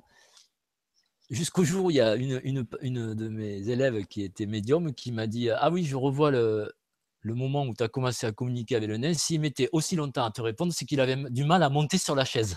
il galérait à chaque fois pour monter sur la chaise. Et comme ça, j'ai commencé à communiquer avec lui. Mais au début, je savais pas trop quoi lui poser comme question. Donc, je lui ai demandé s'il était bien ici, dans ma cave. Il disait que oui. S'il avait besoin de quelque chose, oui. Alors, j'ai donné du miel et j'ai fait des offrandes. Et c'est comme ça. Au début, je ne croyais pas aux anges gardiens. Je, pensais qu'il n'y avait que des esprits de la nature dans la nature. Et je pensais que les anges gardiens, c'était des inventions des religions. Euh, évidemment, comme j'ai été dans, des époques passées un peu pas en accord avec les religions, je pensais que les anges gardiens, c'était des inventions des religions. Jusqu'au jour où, donc ça faisait au moins un an ou deux que je communiquais avec les, nains, les fées, les, elfes, tous les esprits de la nature. Là, je m'étais vraiment développé dans les esprits de la nature. C'est pour ça que j'ai commencé à écrire, à d'abord mon premier livre sur les esprits de la nature. Jusqu'au jour où il y a une amie qui vient chez moi avec un bouquin, elle me dit Oui, euh, est-ce que tu sais, j'ai un bouquin sur les anges, que tout le monde a un ange selon la date de naissance et tout. je regarde ma date de naissance, puis je dis le nom en haute voix. Et là, j'entends comme un sifflement dans une oreille et je m'aperçois qu'il y a une présence qui m'est arrivée. C'était mon ange gardien. Et là, c'était la première fois que je voyais qu'un ange était là, qu'il existait, que je pouvais le toucher, que c'était mon ange gardien. Et moi, ça m'a fait le même effet que l'auditeur tout à l'heure. Je venais pleurer. C'était hyper émouvant. J'ai posé des questions. Est-ce que je pourrais te rappeler Oui, est-ce que, que tu m'aimes Est-ce que tu as été toujours près de moi etc. Ah, ça a été fabuleux. Et donc, ça a commencé d'abord avec les esprits de la nature, mais après, ça s'est très vite, enfin très vite, deux ans plus tard, ça a poursuivi avec les êtres spirituels. Et après, j'ai rencontré donc, des, êtres encore, des extraterrestres, des intraterrestres, après de toutes sortes d'êtres, on va dire. Ça a commencé un peu comme ça. merci Yann. Et merci Pascal pour, euh, pour la question. Euh, ça, te, convient si on prend encore quelques questions Comme il est déjà presque 22 heures, ça te va tu, tu, me dis. Hein? Allez, trois questions. Allez, trois questions. J'ai intérêt de bien les sélectionner. Alors, euh, le niveau lumineux, le niveau lumineux des présences appelées ou qui nous visite est-il dépendant de notre état vibratoire, Isabelle? Oui, c'est une très bonne question. Euh, les présences que, par exemple, euh, j'explique dans l'explorateur de l'invisible, j'explique qu'un archange est dans la 13e dimension, que les anges sont dans la 7e et 9e dimension. ce niveau de vibration, on va dire, c'est le niveau le plus bas dans lequel ils peuvent descendre pour communiquer avec tous les humains. Mais en réalité, les archanges, les anges sont dans des dimensions supérieures. Donc, selon la personne qui les appelle, si c'est un initié qui les appelle, qui a déjà ouvert des capacités, on va dire, euh, plus développées, c'est-à-dire que son corps atmique est monté dans des dimensions et dans des fréquences supérieures, eh si c'est un initié qui les appelle, les archanges vont se manifester dans la 71e dimension. Alors que si c'est monsieur madame tout le monde, ils vont se manifester dans la 13e dimension. C'est-à-dire que les êtres que nous invoquons sont sensibles à la fréquence de celui qui fait l'invocation. C'est pour ça que quand on dit qu'on est initié, on a un pouvoir d'invocation qui est beaucoup plus fort puisqu'on peut invoquer et faire appel à des présences qui sont dans des dimensions encore plus, que, plus hautes que la 24e dimension. On appelle ça des présences galactiques, c'est-à-dire c'est des présences qui voyagent de, dans toute la galaxie. Donc, voilà, il y a plusieurs niveaux de manifestation pour chaque présence. Euh, et, cette question est très bien parce que plus vous allez être initié, plus vous allez être développé spirituellement, ben plus vous allez avoir accès à un niveau d'invocation supérieur, on va dire. Et il y a des présences de plus en plus belles, de plus en plus fortes qui vont se manifester auprès de vous. Merci beaucoup Yann. Merci Isabelle pour la question.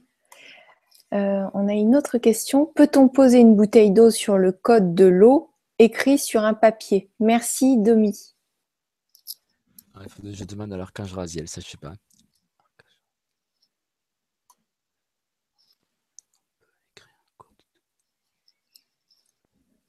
Non. Donc il faut. Non, non, il dit que ça ne marche pas. Même si on l'écrit sur la bouteille, ça ne va pas. Il faut qu'il y ait l'intention humaine. Il faut qu'il y ait l'intention humaine avec les domaines de chaque côté de la bouteille. Par contre, ce qui me dit. Alors, il me dit qu'on peut faire ça sur une très grosse bouteille, par contre. On n'est pas obligé de le faire sur une bouteille de 1 litre. On peut prendre aussi bien une bouteille de 20 litres, ça marche plus il me dit, je sais pas, j'ai pas essayé. Mais au moins des bouteilles de 20 litres, vous savez qu'on trouve euh, des fois dans certains pays euh, des grosses bouteilles de 20 litres d'eau là, ben, vous pouvez le faire directement sur une grosse bouteille comme ça, ou peut-être même sur un pack d'eau, quand vous achetez un pack de 6 bouteilles, vous faites le code sur, euh, sur tout le pack. Ouais, là il dit que ça marcherait. Hmm. Mais on peut pas faire le code, non. Sinon, bon, moi je fais des, des dessins dynamiques comme ça des, petits dessins dynamiques qui sont donc des dessins programmés avec plusieurs programmations, des codes qui permettent que quand on met une bouteille d'eau, ben, ça, monte aussi également à plus de 6000%. Et en plus, c'est l'eau va être programmée pour l'ouverture du cœur et euh, l'éveil de la conscience. Donc il y a aussi des petits accessoires que nous fabriquons ici à la maison des Ah mais c'est génial, ben, c'est génial. Allez voir sur le site, tu les vends sur le site de toute façon. Voilà, sur le site, il y, a, tous ces petits accessoires qu'on peut trouver aussi. Euh, mais enfin, bon, il y a des solutions gratuites aussi que je donne, hein, que vous pouvez faire vous-même. Merci Yann et merci Domi pour euh, la question. Et la dernière question. Euh, coucou à tous, merci pour cette vibra. Peut-on avoir fait partie du monde des élémentaux lors d'une autre vie? Si oui, peuvent-ils le sentir? Peut-on retrouver des présences connues ou familières du cœur? Merci, Émilie. je vais demander à des guides.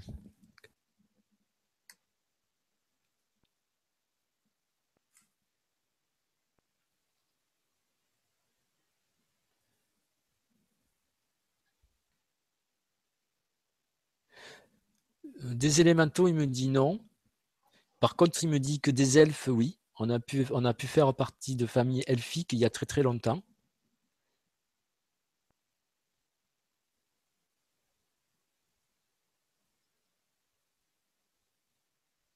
Il me dit que mon archange, là, j'étais en train de demander, il me dit que d'après lui, il n'y a que euh, au niveau elfique qu'on a pu être un elfe. Mais on n'a pas pu être ni un dragon, ni un élémental, ni un débat de la nature, euh, ni, un, ange. Il me dit un ange, ça sera plus tard. Peut-être que plus tard, vous serez des anges, il me dit. Mais euh, et des élémentaux, non. Il me dit que non. Bon, après, je pourrais demander à d'autres présences. Là, c'est un archange. Mais bon, il me dit qu'il est sûr de sa réponse. Bon, parce que des fois, eux aussi, ils n'ont ils, pas tout toute la vision. Hein. Mais en tout cas, mon archange, il me dit que là, il en est sûr. Il me dit qu'on a pu être des elfes. Pour certaines... Et ça ne m'étonne pas parce qu'il y a des gens euh, que je rencontre, je, je sens qu'ils ont une énergie elfique. Euh, merci, merci Yann et merci Émilie. Euh, il, y a il y a beaucoup de jolis partages. J'aimerais t'en dire un par exemple. On est partant pour tout avec Yann. Chaque info est une richesse euh, en plus pour nous. Donc euh, plein plein de merci, euh, Dragana. tu, vois, il y, a plein de personnes qui te mettent de magnifiques commentaires. Voilà, moi je tiens, à, avant de te donner le mot de la fin, à te remercier de tout mon cœur parce que tu es, es, authentique, tu es rayonnant, bienveillant, avec beaucoup d'humour, de joie. C'est du pur bonheur à partager euh, cette émission avec toi. Ben moi, euh, ça m'éclate aussi de savoir qu'il y a plein voilà, d'amis que je connais pas, mais avec qui je, et, que rien, que de chez moi ou de pas loin, parce que là je suis à quelques kilomètres de chez moi, je peux rencontrer autant de gens, faire partager tous ces mystères et toutes ces belles choses. Je suis vraiment ravi euh, d'avoir été invité par votre télé et j'espère qu'on aura l'occasion d'en refaire euh, souvent parce que moi, ce qui est le plus dur pour moi, c'est quand il faut préparer une conférence avec des diapositives, des trucs, ça me prend énormément de temps. Alors que là, avoir une conversation comme ça avec tout le monde, euh, moi, ça me fait plaisir ça me prend pas, ça me prend quelques heures et franchement, je suis très content euh, que ça se passe ainsi. J'ai rien besoin de préparer et je pense que au moins c'est c'est du vivant, c'est du, c'est du live, on va dire. Oui, merci vraiment à tous du fond du cœur. Euh, vraiment merci à tous de, de suivre le grand changement et, et, même, enfin, grâce à toi aussi, Yann, euh, il y, a, plein de monde qui peuvent communiquer entre eux, les, questions qu'on se pose. Donc, c'est vraiment, c'est vraiment génial. Ah, euh, voilà, je te, je te, laisse le mot. Euh, tiens, si j'aimerais te poser une question, si tu veux bien. tu veux bien? Oui. si tu avais un rêve, ce serait quoi? Si j'avais un rêve? Oui. Ah, ça serait que justement la, Terre soit redevenue le paradis terrestre tel qu'elle devrait l'être, quoi. Je veux dire, la Terre originelle. Moi, je pense que on devrait tous rêver que la Terre va redevenir un paradis terrestre. Et je pense qu'elle redeviendra si on le rêve assez fort. Oui. On va le rêver avec toi. Ah oui, oui. Si on pouvait s'endormir avec ce rêve. Euh. Si tu veux, je te laisse le mot de la fin si tu as envie de rajouter quelque chose. Moi, je dis au revoir à tout, à tout le monde. Vous êtes merveilleux. Merci du fond du cœur. Je vous bénis à tous. Soyez bénis. Et euh, franchement, euh, je vous aime. Et que, la terre soit merveilleuse et que. Voilà. Moi, je dirais aussi euh, un truc pour être le plus intègre possible boycotter tous les produits chimiques. Si tout le monde boycotte les produits chimiques, on ne donnera plus d'argent aux gens qui polluent la terre. Voilà. Merci. Merci, cœur.